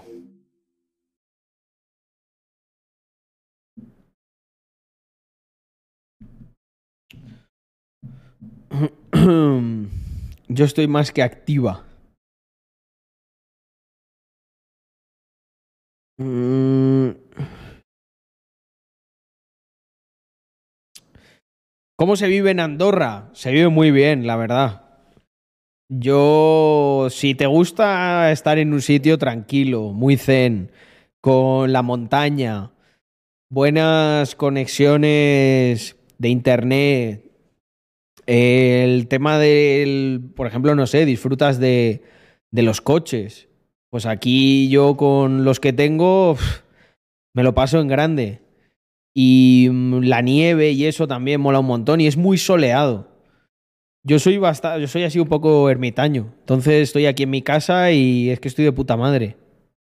La gente es muy educada, es todo muy seguro. O sea, no sé, es que estás de puta madre. Soy de Málaga y veo mucho cambio. Hombre, de Málaga aquí hay un cambio, pero lo bueno es que puedes estar una temporada aquí y otra en Málaga. Un combo que sería la hostia es los meses de invierno puedes estar en Málaga y el resto del año aquí.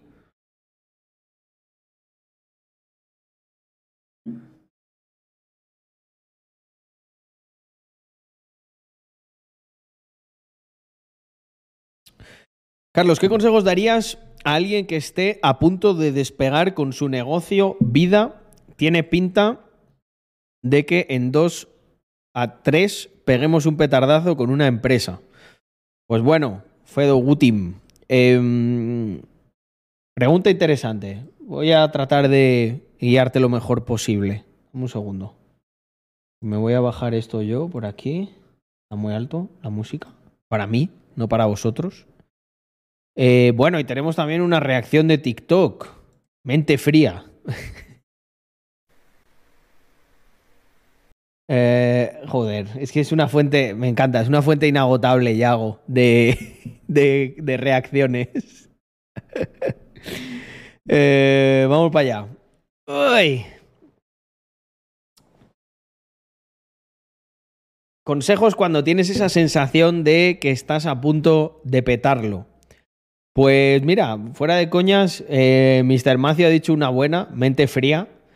Eh, ¿Os acordáis que yo os hace mucho tiempo decía que... mm, hace tiempo decía que hay un sindicalista por aquí caminando, sí, lo, he visto. Está el Caín por ahí. Con el tema de la inversión, la gente vino un tío una vez hiper emocionado, vinieron muchos, ¿no? Cuando subía, pues, y yo decía, tienes que no emocionarte mucho cuando sube, ni deprimirte mucho o ponerte muy triste cuando baja. Pues es lo mismo. Si crees que lo vas a petar, lo mejor es mantener, mantener los pies en la tierra y mm, porque es un momento muy bueno para an- autoanalizar qué se ha hecho bien e intentar replicarlo y escalarlo. Hay mucha gente que es como, ala, lo he hecho bien, pues venga, a vivir la vida. Y ni de coña. Es el momento más clave, yo creo, para tener. Al final, esto, si os dais cuenta, todos van a conseguir algo destacable a lo largo de sus vidas, yo creo. Vosotros, o sea, bueno, habrá gente por ahí que no, lo sabemos.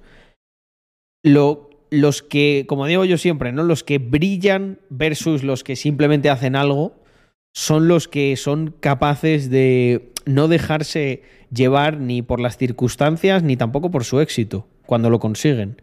¿Sabes? Es como la otra cara de la moneda. Hay mucha gente que te va a justificar que no hace nada por sus circunstancias, mientras que hay otro- otros que crean buenas circunstancias a pesar de que partan de unas muchas veces peores que las de los que se quejan. Y mm, en este caso, los que van a acabar brillando son aquellos que eh, mantienen los pies en la tierra. También una cosa que es, es buena es como no tener, no tener unas grandes expectativas, ¿vale? Porque mm, si luego no. Si luego pues no se llega o lo que sea, no pasa nada. Y, mm, y no perder el, cic- el- el ciclo de, de, mm, de feedback. Si lo petas y lo petas mogollón, no te saltes, no te saltes pasos. Mira, esto haciendo un poco de autocrítica, eh, os diré que para nosotros el año pasado hubo bastantes bombas. Fue un año muy bueno, personalmente para mí muy bueno. Y, mm, y me da la sensación, tío, de que eso me nubló, me nubló la vista con otras cosas. Y por decir un caso concreto, yo creo que el, año anterior, la pata de Rax Mafia y alguna cosita también que tenía yo por ahí, como iba al rebufo de un año buenísimo y de, a nivel personal también muy bueno, lo, en mi opinión, fue, sub fue un año bueno porque creció, pero creo que podía haber crecido tres veces más o dos veces más. Y eso fue, ¿por qué? Por despegar un poco los pies de la tierra y decir, bueno, también te digo una cosa, yo llevaba muchos años, fijaos, para mí los años de pandemia, lo compartisteis conmigo, yo no salía de casa. O sea, yo, eh, esos primeros años de estar aquí, pues obviamente no éramos tanta gente, ¿no? Como, como hoy, ni de coña. No juntaba tanta gente como he juntado hoy, yo creo que ni en, ni en una semana entera, sumando los, los mismos veintipico que estaban. Y, y, ya el año de venirme a Andorra, la verdad que fue una liberación en muchos aspectos, porque al final también que ocurrió fue el año en el que ya todo el tema de cripto, pues joder, estaba en un sitio que, que no me sentía que, que no me querían. Pero no hay que perder el... No hay que perder el norte. Otro consejo que te doy es que cuando la pegas, hay mucha gente que. Mm, hay mucha gente que va a querer ser tu amigo. Y en realidad. Los que son amigos de verdad no, no se hacen amigos. No se dan cuenta de que quieren ser tus amigos cuando la has pegado. De alguna manera te acompañan en el sacrificio que eh, te acaba llevando a pegarla. Y si no, desconfía. Hay mucha gente que um, son muy mezquinos, tío. O sea, a mí ha habido gente que me ha, no sé, me ha, me ha pedido algo que yo sabía que era para hacerme una putada, porque al final yo soy muy perro viejo y, y controlo mucho de mi entorno, ¿sabes? Para que no me la líen. Y te, son capaces de decirte a la cara, te piden una cosa que en realidad sabes que es tú sabes que es para algo que va a ir en, en contra tuyo. Y cuando. Y claro, yo también tengo una cosa muy buena. Y es que a mí me sopla los cojones quien sea. Yo te agarro, te agarro, te miro a los ojos y te digo lo que tengo que decir y me da igual. Me da igual. No, con esto no, no por nada, sino porque. Por suerte, por suerte, no sé, he desarrollado la confianza en este tiempo en mí mismo para mirar a alguien a los ojos que sé que me quiere joder y, de, y decirle lo que pienso. Y, y muchas veces esta gente, ¿sabes, ¿sabéis qué hacían? No, tío, yo pensaba que éramos colegas. Y yo, y yo es que se lo he dicho igual, ¿colegas de qué? O sea, porque haya salido cuatro veces de fiesta contigo, ¿tú te crees que, eres mi colega? O sea, ¿crees que, no sé, crees que voy a, crees que te confiaría eh, que cuidases de mi mujer si yo, eh, si yo me muero o de mis hijos? Tú, no eres mi colega, tú eres uno que conozco de ahí y ya veremos. Pero desde luego con lo que haces y lo que proyectas, no vas a llegar a ese punto. Y esto sabéis qué es lo que pasa? Que ese tipo de personas se aprovecha mucho de los que son un poco más tibios con esas cosas. y se aprovechan.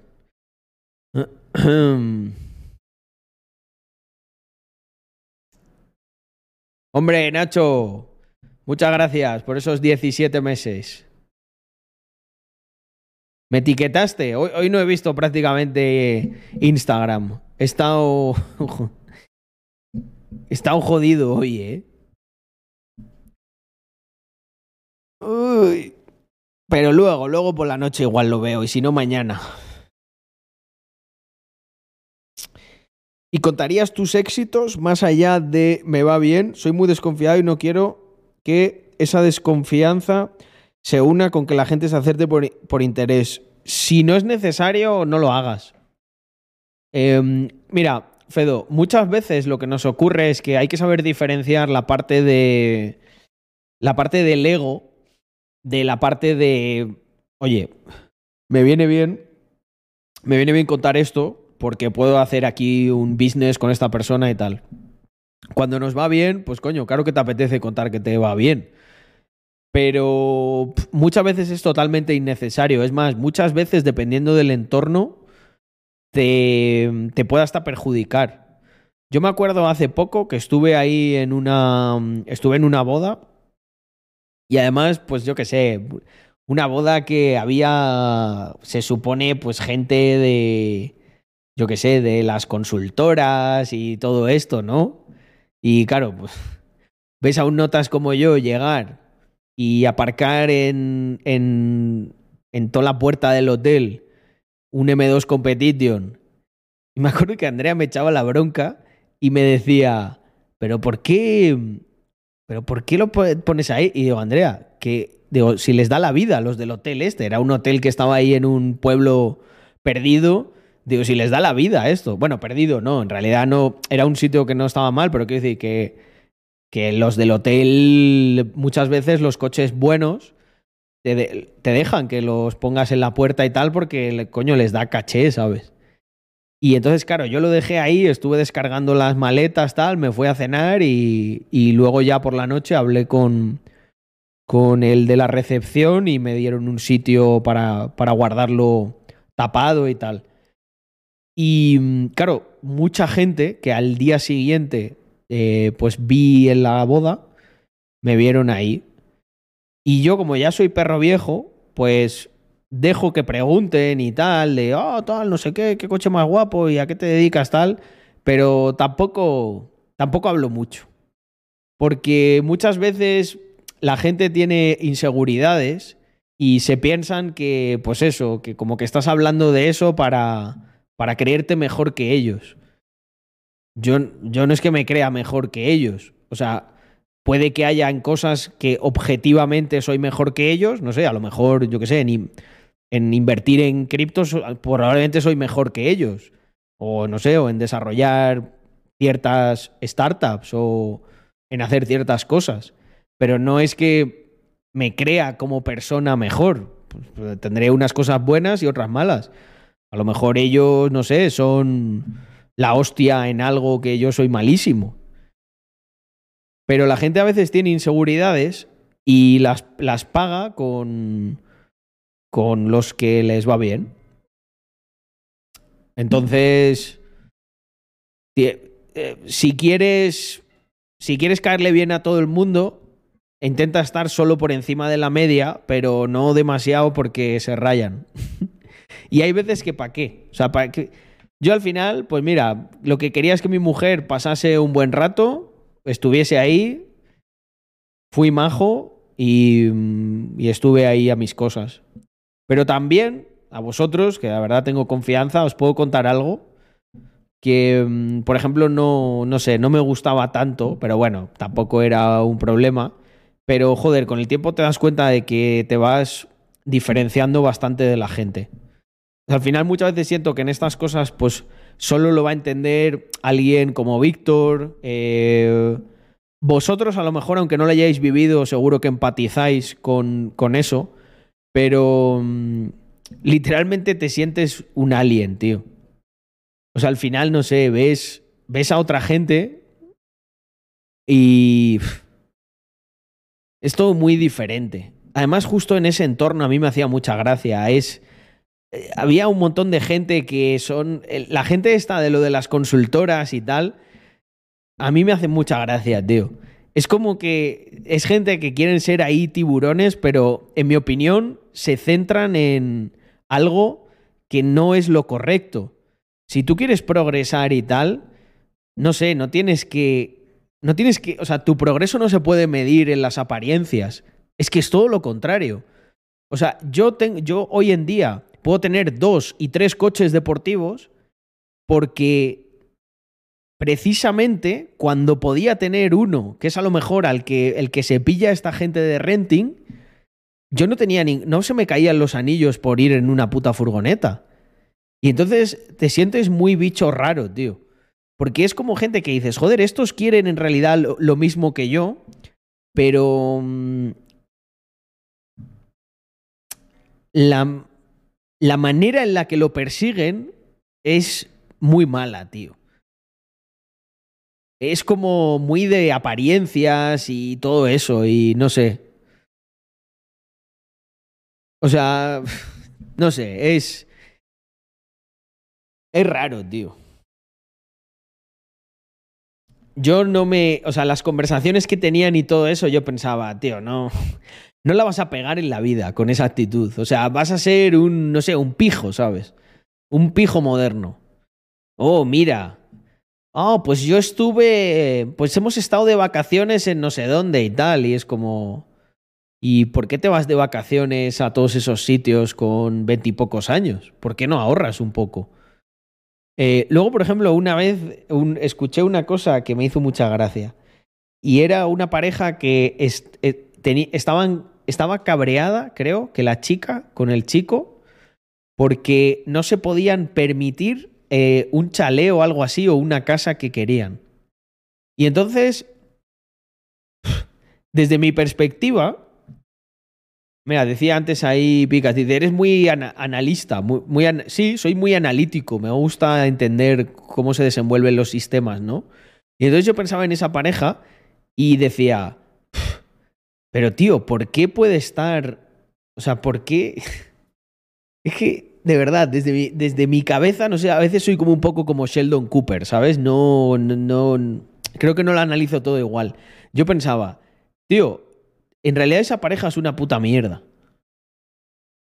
No va a ningún sitio. O sea, su fuente de infelicidad es que, la, es que no se pueden permitir un chalet. Y yo pensaba, ¿cómo puedes expresar en público que eso es tu fuente de infelicidad? O sea, deja de quejarte de eso y haz lo que tengas que hacer. ¿O qué coño pasa? O no vas a valorar, o sea, valoras la calidad de vida de tu pareja por la casa que te puedes comprar. Buah, chaval estás muy vacío por dentro y nunca vas a tener, nunca vas a ser feliz. Yo creo que tú, a nivel de pareja, una pareja buena es alguien con quien sabes que podría ser feliz viviendo en una puta choza. Yo sé perfectamente que mañana a mí me quitan y Andrea todo lo que tenemos y nosotros seríamos felices porque nos iríamos a donde fuese a reconstruirlo. Pero esa gente, ni de coña. Entonces, yo veo eso de manera, no sé, como no de manera no abstracta, sino como me lo imagino en mi cabeza, pues veo como que esa relación es, no sé, pende de, de una especie de lámina muy fina. Y pienso, tío, esto le tocas así y se rompe. Y entonces pienso, es una mierda eso. Sí, sí, macho. El caprichito es el chalé. Es muy triste, tío. Y yo me pongo triste cuando veo eso. Porque como que me imagino en el futuro todo el sufrimiento que van a tener esas personas. Es como si lo pudiese ver, ¿sabes? Y sentir en el presente. Digo, buah, tío, con lo que me estás contando, sé que te va a ir bastante mal. Eh, entonces, no sé, no me gusta mucho hablar con así con gente random y tal, porque a veces me, o que no tenga mi mentalidad me, me carga mentalmente. Y luego, pues la gente se queja, ¿no? Porque a lo mejor, pues yo me, me abstraigo, ¿sabes? Me quedo pensando en otras cosas. Sé que suena un poco. sé que suena un poco mal, pero. O trato de expresároslo de manera sincera. Es como que me aburro, ¿sabes? Es como que estoy ahí y me cuesta muchísimo seguir las conversaciones y tal, porque pienso que son conversaciones insulsas, que no van a ningún sitio, que son absolutamente banales. Y entonces, como que... Es como que yo, para generar dopamina, necesito retos de verdad. Y veo eso un reto de mierda. Entonces digo, no merece, no merece energía y tiempo.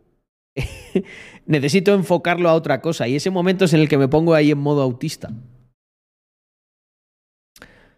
Los NPCs no deciden nada sobre su vida, ni siquiera sus objetivos, pareja o a veces ni la carrera o el curro. Es que es literal, es literal la sensación que tengo, tío. O sea, es como, es como un, un personaje que tú puedes manejar y está rodeado de NPCs y es como, tío, qué mierda. O sea, por favor, que venga ya un jugador, que venga alguien que, iluminado, que me dé, me dé ese, ese push. Carlos, ¿a vos te va a gustar hablar de la historia de la humanidad? En todos los sentidos de civilizaciones y grandes personajes. Me gustaría dedicarle más tiempo, tío, a aprender de humanidades. Eh, hay, por ejemplo, muchos, eh, muchos autores, filósofos griegos que me gustaría leer y que no he hecho, eh, pero sí. En su día, cuando tuve que estudiar esas cosas, por culpa de las mierdas de profesores que tenía, no pude haber aprovechado y, y haber aprendido un montón, pero no, no me motivaban. Pero ahora de más mayor, sí.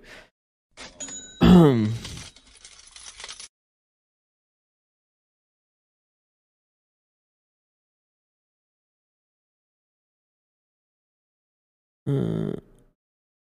Fuera de coñas, Carlos, en el MBA de 17, solo yo tenía planes a tres meses. Imagínate ya a un año o 20. Y fíjate que es un MBA, que se supone que, uh, la gente que estudia MBA está ya en otro level. J24, muchísimas gracias por esos 10 mesazos. Y eso se supone que serán los futuros CEOs. Imagínate el resto de la población, tal cual. Eh... Mira, me dice Nacho que... Dice, Carlos, ¿te estás haciendo mayor? ¿Te estás volviendo exigente con quien inviertes tu tiempo para charlar? Es ley de vida. Sí. eh, A ver, en realidad siempre lo he sido un poco, ¿eh? Pero es que ahora es muy heavy, tío. O sea, mira, Víctor Voy a ir bajando un poquito las luces, con vuestro permiso.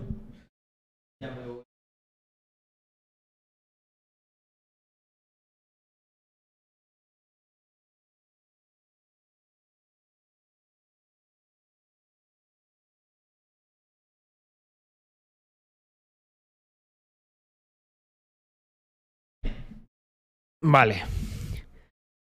Víctor lo define como, como si fuera una cápsula del tiempo. Nosotros cuando volvemos a pues a nuestros sitios de origen, a hablar con gente de toda la vida y tal, mm, lo que nos ocurre es que nos da la sensación de que ah, vienes del futuro. Os explico esto. Llegas a, mm, llegas a, estos sitios y te da la sensación de que el tiempo se ha detenido. O sea, ves a la gente de allí que está igual, los mismos problemas, las mismas preocupaciones, las mismas cosas. Es todo como, como que va muy lento, muy lento. ¿Sabes? Como si se hubiese parado el tiempo. Y a ti te da la sensación de que vienes del hiperespacio. O sea, una semana en Andorra es un año en nuestras ciudades de origen. O sea, es pa, pa, pa. Hablas con este, haces lo otro, cierras no sé qué trato, eh, pum, vas a un sitio, comes con este, boom, boom. O sea, vas a la velocidad de la luz. Y claro, vuelves y es como, ¿pero qué ha pasado? O sea, si, si, si, si es que ve- ve- vengo, vengo ya, no sé, cuatro veces o tres veces al año y parece que, que es todo lo mismo. Y entonces es como, joder, yo lo digo, sé que, bueno, pues sí, obviamente me, estaré haciendo mayor, me estaré aburguesando, me estaré haciendo elitista, lo que tú quieras. Pero soy el producto de mis circunstancias, nunca mejor dicho, ¿no? y es todo muy, bueno, que no está mal, ¿eh? Para desconectar y, bueno, estás de chilling, es otro rollo, es otro ritmo, que también viene bien cambiar el ritmo. Pero... mi mente va, va con otro compás, tío. Va con otro compás y yo no puedo, o sea, si estamos en una carrera, yo no, no puedo estar esperando al último. Yo quiero hacer el mejor tiempo, aunque vaya el primero. Es ley de vida. Y soy así. No, no, no, no, no puedo ser de otra manera. Sería traicionarme a mí mismo.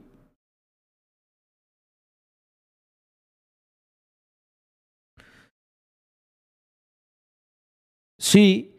Luego, además, es, es eso, tío. Es. Al final llega un punto en el que te das cuenta que hay unos parámetros en los que se os ha, a todos, ¿eh? se nos ha enseñado que la vida es esto, esto, esto, ah, puede que esto eh, y esto, ¿sabes? Y yo me doy cuenta de que eso es una auténtica patraña, pero una patraña monumental. O sea, la vida es lo que tú quieras que sea. Tú es como un videojuego, eh, es un sandbox. O sea, tú te puedes hacer las misiones que quieras en el punto que quieras. Es todo, es todo una ilusión lo de que empiezas por aquí, haces esto y tal. Lo que pasa es que la mayoría de gente hace eso porque encuentras eh, em, comodidad en la seguridad y en, y en lo predecible. Pero cuando te, cuando te vuelves un maestro del. De dominar el azar, es que la hostia. O sea, sientes que puedes ver donde, donde la gente cree que no hay luz. Puedes rendir donde la gente abandona. Mm. Me pasó cuando me fui de Erasmus. Un año después no había pasado nada. Algunos habían echado novia, otros habían dejado, poco más. Y lo de Doctor Snake me hace mucha gracia. Dice, con 37 tacos ni te cuento, las únicas novedades de la gente de mi barrio de toda la vida es quién ha echado canas, calvicie o si acaso críos. Lo demás todo igual.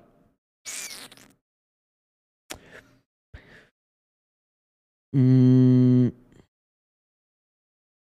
Bueno, también hay que decir una cosa. Esto me choca a mí personalmente, pero esto no quiere decir que sea ni mejor ni peor. O sea, también hay gente que a lo mejor encuentra la paz en, oye, tío, pues yo en mi ciudad estoy chill, no me preocupo, etcétera. Lo que pasa es que, claro, a mí que voy a una, a una velocidad hipersónica, me choca. Mm. Almendralejo yo creo que vuelvo dentro de 20 años y está igual. Bueno, yo volví y se habían aventurado mucho con no sé qué cosas modernas que hicieron ahí en la Plaza Espronceda y tal, y flipé, ¿eh? Yo dije, madre mía, ¿qué ha pasado aquí? han venido los alienígenas, que en mi pueblo, no sé, les dio por hacer unas cosas así como hipermodernas, que no, no pegaban nada, ¿sabes? Quiero decir, es Almendralejo, no, no, no, no sé, la ciudad de las artes de Almendralejo iban a hacer o qué. Eso me, eso me impresionó mucho, ¿eh, Miguel Ángel? Con eso yo sí que flipé.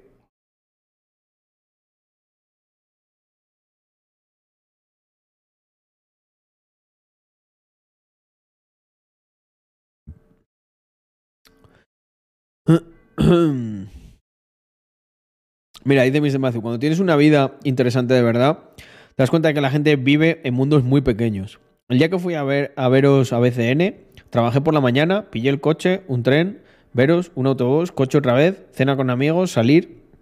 Al día siguiente volver a currar. Le contaba a la gente lo que había ido y vuelto de BCN en el día para estar dos horas y flipaban. No les entraba en la cabeza. Pero esto, tío, esto podemos hablar de un tema súper interesante, ya de filosofada de última hora, y luego nos hacemos ahí un pomodoro dos.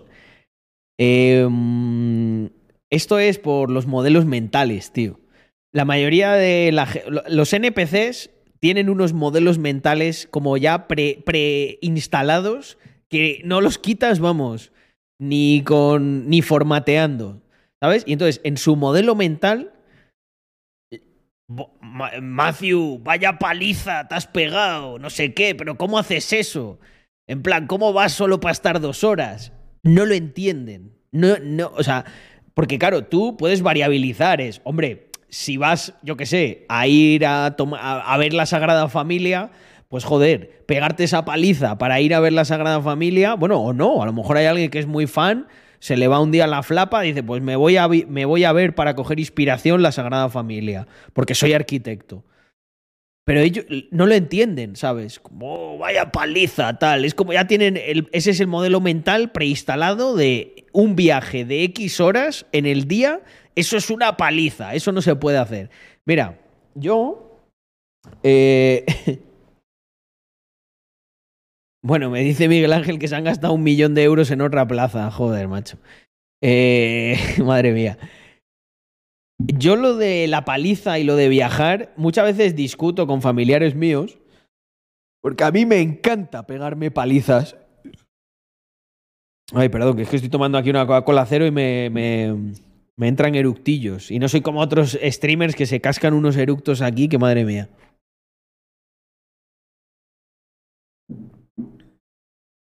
Bueno, lo que decía. eh, a mí me encanta porque me gusta mucho conducir. Pero los NPCs siempre con, no, pero ¿cómo te vas a pegar esa...? Que no es una paliza. Pero que, quiero decir, yo ocho horas conduciendo... No sé, os voy a intentar poner un ejemplo para que lo entendáis. Eh, a mí ocho horas conduciendo me sientan mejor que ocho horas, no sé, en la playa o en un spa. Porque me aburro. Sin embargo, conduciendo me encanta. Sí, físicamente te, cansas. Bueno, no te cansas jugando un partido de fútbol también.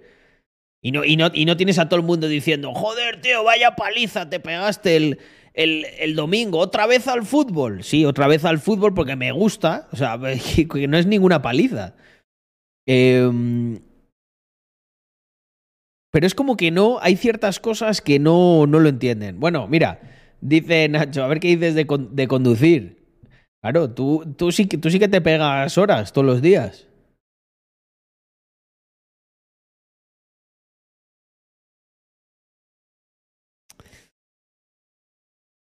Sí, tal cual. Yo me acuerdo, yo viajaba mucho de pequeño, viajábamos con mi padre, porque mi padre tenía que, era viajante y en un curro que tenía, eh, era como comercial, entonces tenía que, que, visitar muchas ciudades.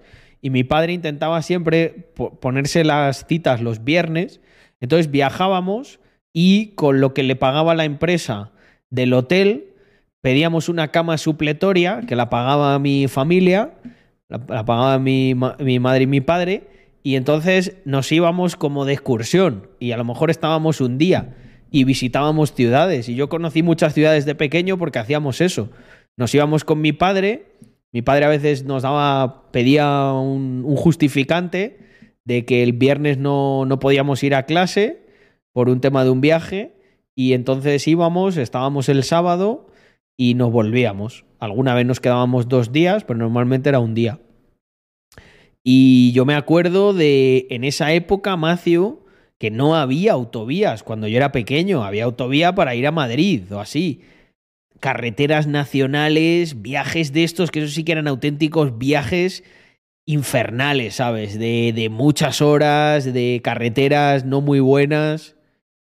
Y tío, con la alegría que, iba, que íbamos siempre a todos los sitios. Y lo que dice Mr. Matthew, dice, ahora, con las maravillosas autovías que hay, a cuatro horas tienes un montón de ciudades chulas para ver de viernes a domingo, tal cual.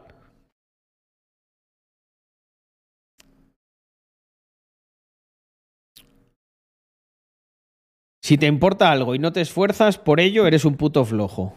Tal cual. Mm.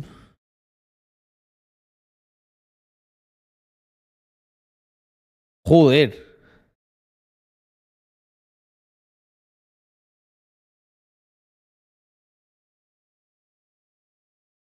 Um, Nacho, tío, un día, eh, si, te apetece, si te apetece, me gustaría invitarte a que charles en el canal, podemos hacerlo la semana que viene si quieres, de eh, historias de, de, la vida ahí en el camión. O sea, cosas, cosas de estas, algún, anécdotas que tienes que tener y, y cosas que hayan ocurrido que creo que puede ser, vamos, súper divertido para, para, la comunidad y también para, para ponerlo ahí en YouTube.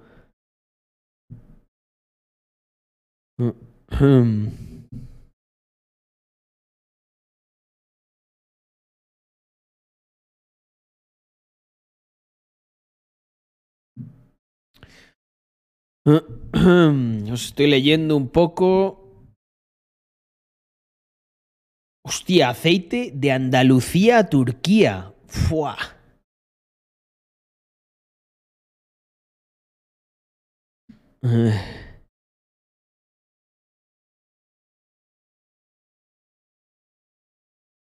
Bueno, a ver, eh, está claro que hay gente, hay veces que el avión es más conveniente. Eh, um, amar. Pero. mm, Pero a mí, por ejemplo, como me gusta conducir y la libertad que te da llegar a un sitio y tener el coche. ¿Qué te parecen los Teslas? Eh, me mola Tesla. Me mola, me mola. Ahora a lo mejor le consigo ahí. Andea cambia su coche por un híbrido. Ya os contaré qué tal la experiencia.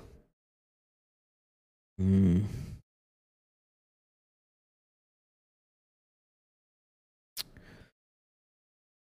Mm.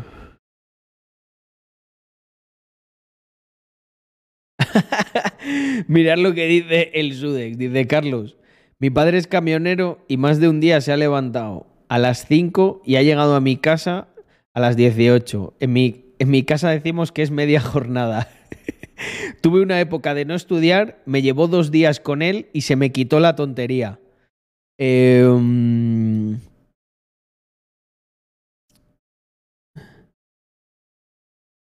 Híbrido y sub, votante de Podemos. un, un sub, bueno, sí, claro, de los de Podemos que les va bien. Eh, bueno, es porque puedo hacer, como yo estoy metido en el tema de, de- inversión en los coches, nos sale, básicamente la operación es la siguiente. Hay un tío, el coche de Andrea tiene matrícula de España, ¿vale? Y lo está vendiendo. Y mm, hay un tío de aquí que se, se va del país. Entonces tiene un coche con matrícula andorrana, que es un Toyota, un Auris híbrido. Entonces, ¿qué ocurre? Que el tío este o lo, malvende o se va, porque por un tema de trabajo se va al extranjero y se va indefinido. Entonces, al final, ¿qué he hecho yo? Hacer una, hacer una oferta, ¿vale? Eh, con ayuda de- de mi socio con el tema de los coches. Y es, vale, yo te, te hago, hacemos un intercambio y tienes un coche español, porque creo que, le creo que creo que se va, no, al extranjero no, creo que se va a España. O a lo mejor, o no, sé si era al extranjero, pero claro, mejor ir con un coche europeo que con uno de Andorra, no tiene sentido, de matrícula de Andorra. Y a nosotros nos viene bien porque ese ya tiene matrícula de Andorra. Y lo que ocurre es que, claro, yo lo que hago es se lo valoro mucho más bajo, entonces me quedo con, me quedo con un coche y una diferencia y lo pongo a vender y ya está. Y lo pongo a vender en lo que creo que vale, pero tardará un poquito de más tiempo. Él no tiene tiempo, yo sí. Por eso os decía que al final ganar dinero en muchos casos se reduce a eso, a tener tiempo y dinero. Si tienes esas dos cosas y hay alguno que le falta alguna de las dos, probablemente tengas un negocio rentable. Easy. Él a lo mejor dinero tiene, pero no tiene tiempo. Pues yo le hago, le hago el, el cambio para que pierda menos de lo que iba a perder mal vendiéndolo y me lo quedo. Yo nunca había pensado en uno de esos coches como tal, ni nos lo vamos a quedar. O sea, a mí me gustaría, yo le ayudo un poco a Andrea y me gustaría pillar un sub ahí chulo. Un Jaguar, el Jaguar Sub, el, F, el ese, o un Range Rover, un Evoque. Me gusta mucho también el Velar. Pero eh, igual gasto innecesario porque realmente... Bueno, estoy intentando convencer a Andrea para que cojamos una furgo camper. en, vez de, en vez de eso. Digo, mira, si la tenemos, nos vamos por ahí. Eh, porque Andrea también era furgonetera y lo echa de menos a veces. Si es que luego, cuando tienes muchas cosas, no te creas que es, no sé, es como...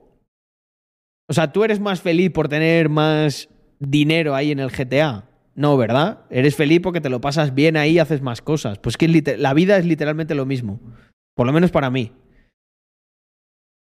A veces incluso te apetece hacer enredos así. co- eh, Joder, lo de la furgo camper es un enredo, pero Suzuki Samurai así a tope preparado me gusta mucho. Lo que pasa es que tengo un problema para importarlo aquí a Andorra, macho. Se han puesto muy tontos aquí con lo de la ley esta de... mm, Tiene, ahora solo te dejan importar coches de hasta 5 años.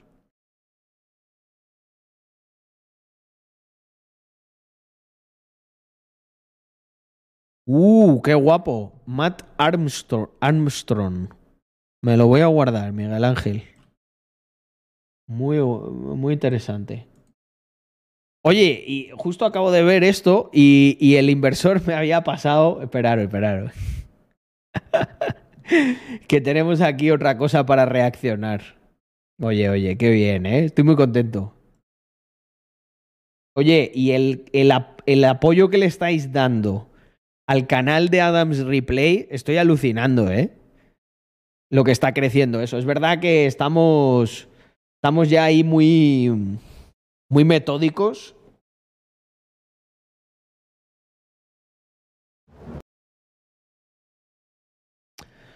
A ver, ¿qué nos cuentan por aquí? Espero que algo interesante.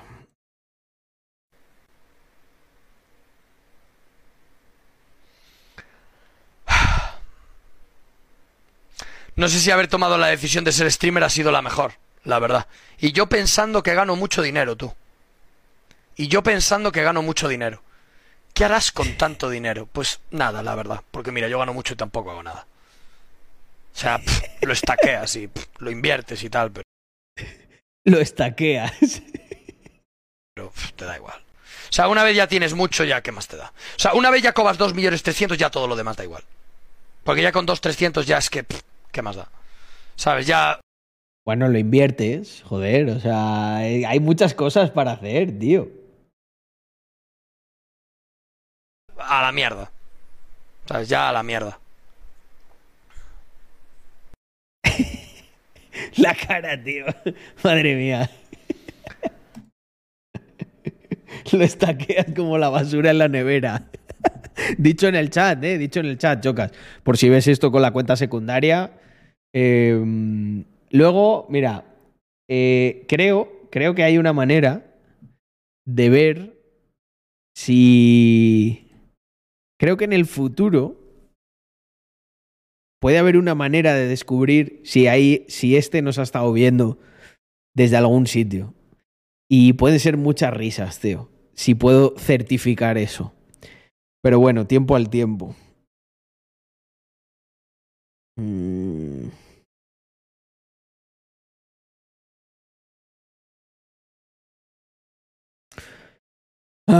Definición de no tener un objetivo en la vida, efectivamente. Fíjate, marcan que cuando tienes mucha pasta y no tienes un objetivo. Bueno, a ver, porque yo creo que estos pues ganan mucho haciendo lo que les mola. Han tenido esa suerte y joder, de puta madre.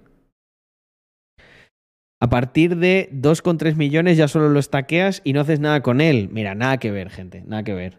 Os voy a decir un montón de cosas que puedes hacer. De hecho, vamos a iniciar este vídeo nos va a dar pie, esta reacción nos va a dar pie a qué haría yo con 2,3 millones.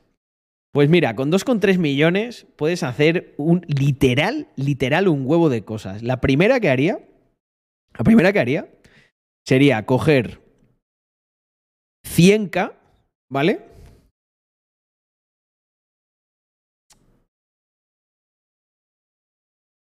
No, la primera que haría sería coger 500k, ¿vale? Así, straight up, 500k y invertir 5k en equity de 100 empresas, 100 startups. Eso es lo primero que haría. Entrar como business angel en primera ronda con un ticket de 5k en 100 startups. ¿Vale? Eso sería lo primero que haría. Lo segundo que haría, agarraría otros 500, ¿vale? Y lo invertiría yo creo que en unas tres o cuatro piezas de coches deportivos eh, chulos, con buen potencial de revalorización y, fundaría el Car Club, ¿vale? Luego, con el millón, el millón entero no, pero agarraría probablemente unos... Agarraría 300 y los, y los repartiría entre cosas que ya sé que me generan dinero y las pumpearía un poco. Creo que les vendría bien. Habría como...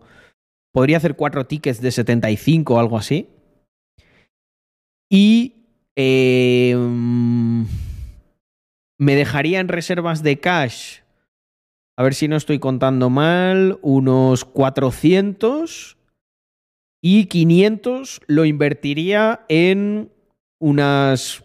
Intentaría que fueran unas, unas 3, 4 propiedades aquí en Andorra muy concretas, eh, para el, full para alquiler, a largo plazo. eh, y luego además, con el dinero que tengo en cash, lo ignoraría para que me, mm, eh, junto con las hipotecas y todo eso, ¿vale? O sea, eh, lo que haría es como que las, lo com- compraría las propiedades y las ignoraría para que me dieran el dinero para reformarlas.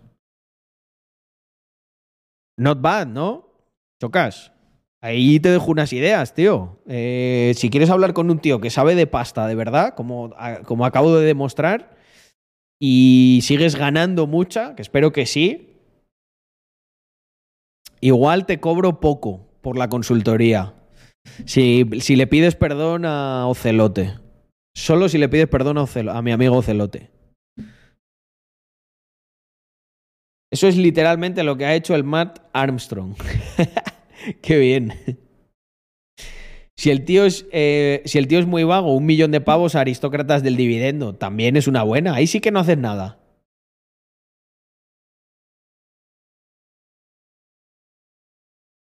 Pues es interesante, podemos, podemos escu- escucho propuestas y las interesantes las, las canto y las metemos en el vídeo. Porque ahora dice la comunidad que sería interesante ver cómo invertiría cada uno dos con- los 2,3 millones del Chocas. Pues ya os digo, el que se quiera animar a hacer ahí un pequeño detallado. Lo de ignorar te deja el banco, hombre, claro, cuando eres buen cliente sí. Mm.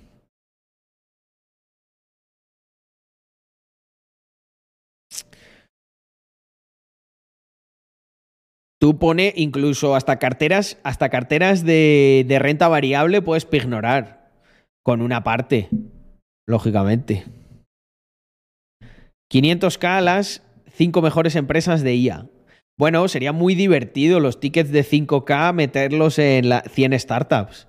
La polla, tío. All in en Shiba. Tenemos a, tenemos a gente que, que tiene apetito por el riesgo, ¿eh? En esta comunidad, a pesar de todo. es impredecible lo que podría pasar si hacemos eso. Ay.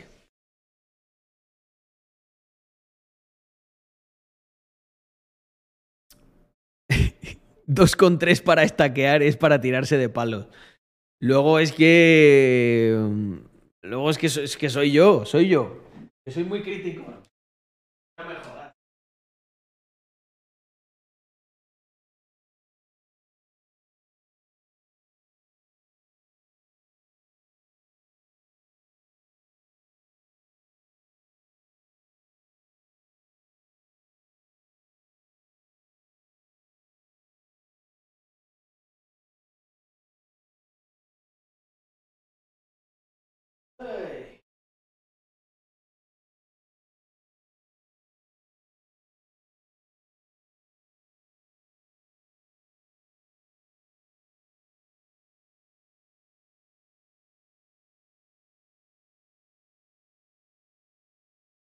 Huevito cocido, gente.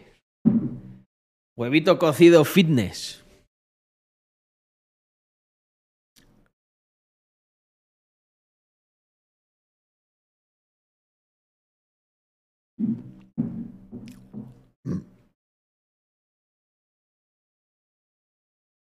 Yo metería por lo menos 500k a Bitcoin. Nah, yo más a Bitcoin no.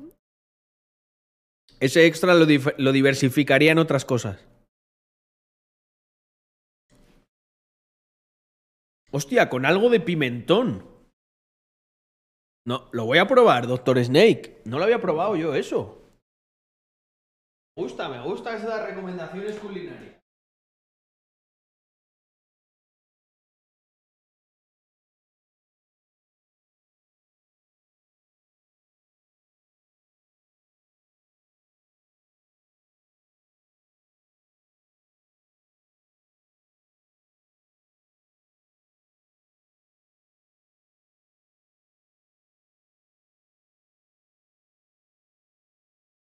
Bueno, vamos a probar la receta. mm, La receta de Doctor Snake.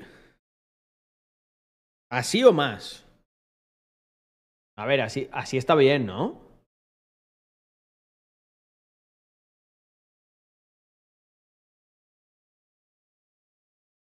Coño.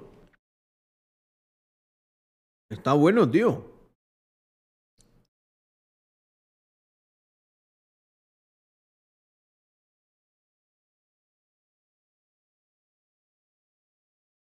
Empape ahí.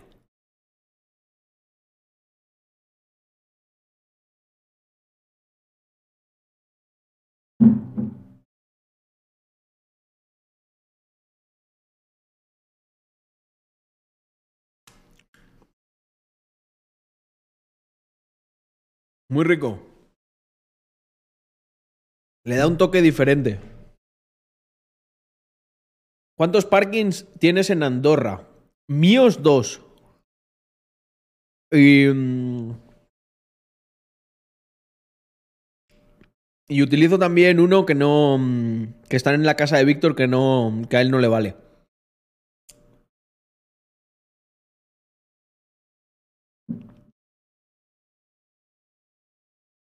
El Porsche lo. El Porsche lo tengo ahí. mm, Lo tengo en staking, donde Víctor. Con los millones que tienes, cabrón, que lujo. No se llega a tener los 25 millones que dice el gran Musama que tengo con gastando innecesariamente, Juanjo. Mm. A ver, mira, aquí lo tenemos. Aquí tenemos una propuesta. Doctor Snake. Yo con 500k. Yo 500k. Hay muebles para alquilar. Interesantes, más o menos el mismo presupuesto que yo le daría. Em, 500k dividendos. Un millón a repartir entre startups y DeFi. 300k en liquidez. Me parece muy razonable. Eugenio, yo invertiría 1.5 millones en unos cuantos apartamentos en Tenerife para alquilar. 500k en proyectos personales para desarrollar una estructura a 10 años vista y no depender de nadie. Y los 300k para irme de viaje donde me dé la gana. Bueno, yo, a cada uno con el dinero puede hacer lo que quiera. Pero joder, 300k te vas a visitar medio mundo, ¿eh? Es pasta. Mm. Buenas noches, Adri. Descansa. Uy, bueno, ¿qué hacemos entonces en este nuevo formato? Estoy muy ilusionado. Nos metemos un pomodoro y os voy contando, pero no quiero que sea tan como la otra vez. Os voy contando así alguna cosa que esté haciendo. Vale. Eh, ah, para el resto de mi vida, digo. Va- bueno, pero eso te lo autogeneras. Eso ya puedes viajar el resto de tu vida con lo que vas a generar si lo haces bien. No necesitas reservar eso para gastarlo, ya te lo digo. Yo le agotaría todas las consultorías a Carlos de aquí a 10 años. Hostia, pues eso. Hostia, imagínate que eso pasa, ¿eh, Pablo? Que llega un loco y me dice, Carlos, te he cerrado la agenda de todo el siguiente año. ¡Pum! Toma.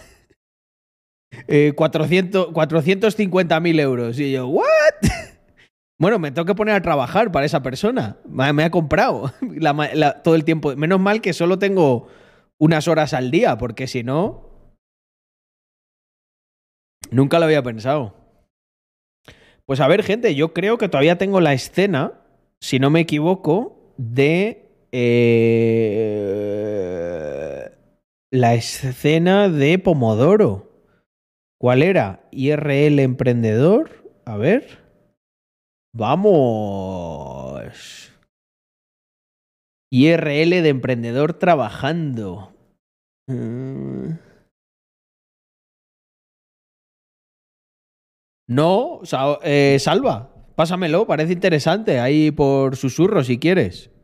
Y me lo veo y lo comentamos. Joder, pues yo, pues yo, algunas os voy a vender, cabrones. Que la- las de Notion, las de Notion que tengo yo ya las iba a sacar gratis. Y hay un tío que ha ganado un millón vendiendo plantillas de Notion a influencers. Flipa. La de, crea- la de content. eh, Creative Content Operating System es brutal, ¿eh?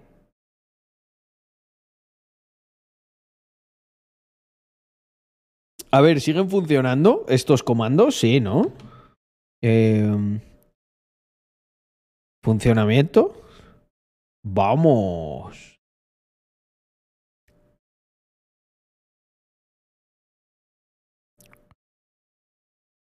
Joder, genial. Lo tenemos todo ready, chavales.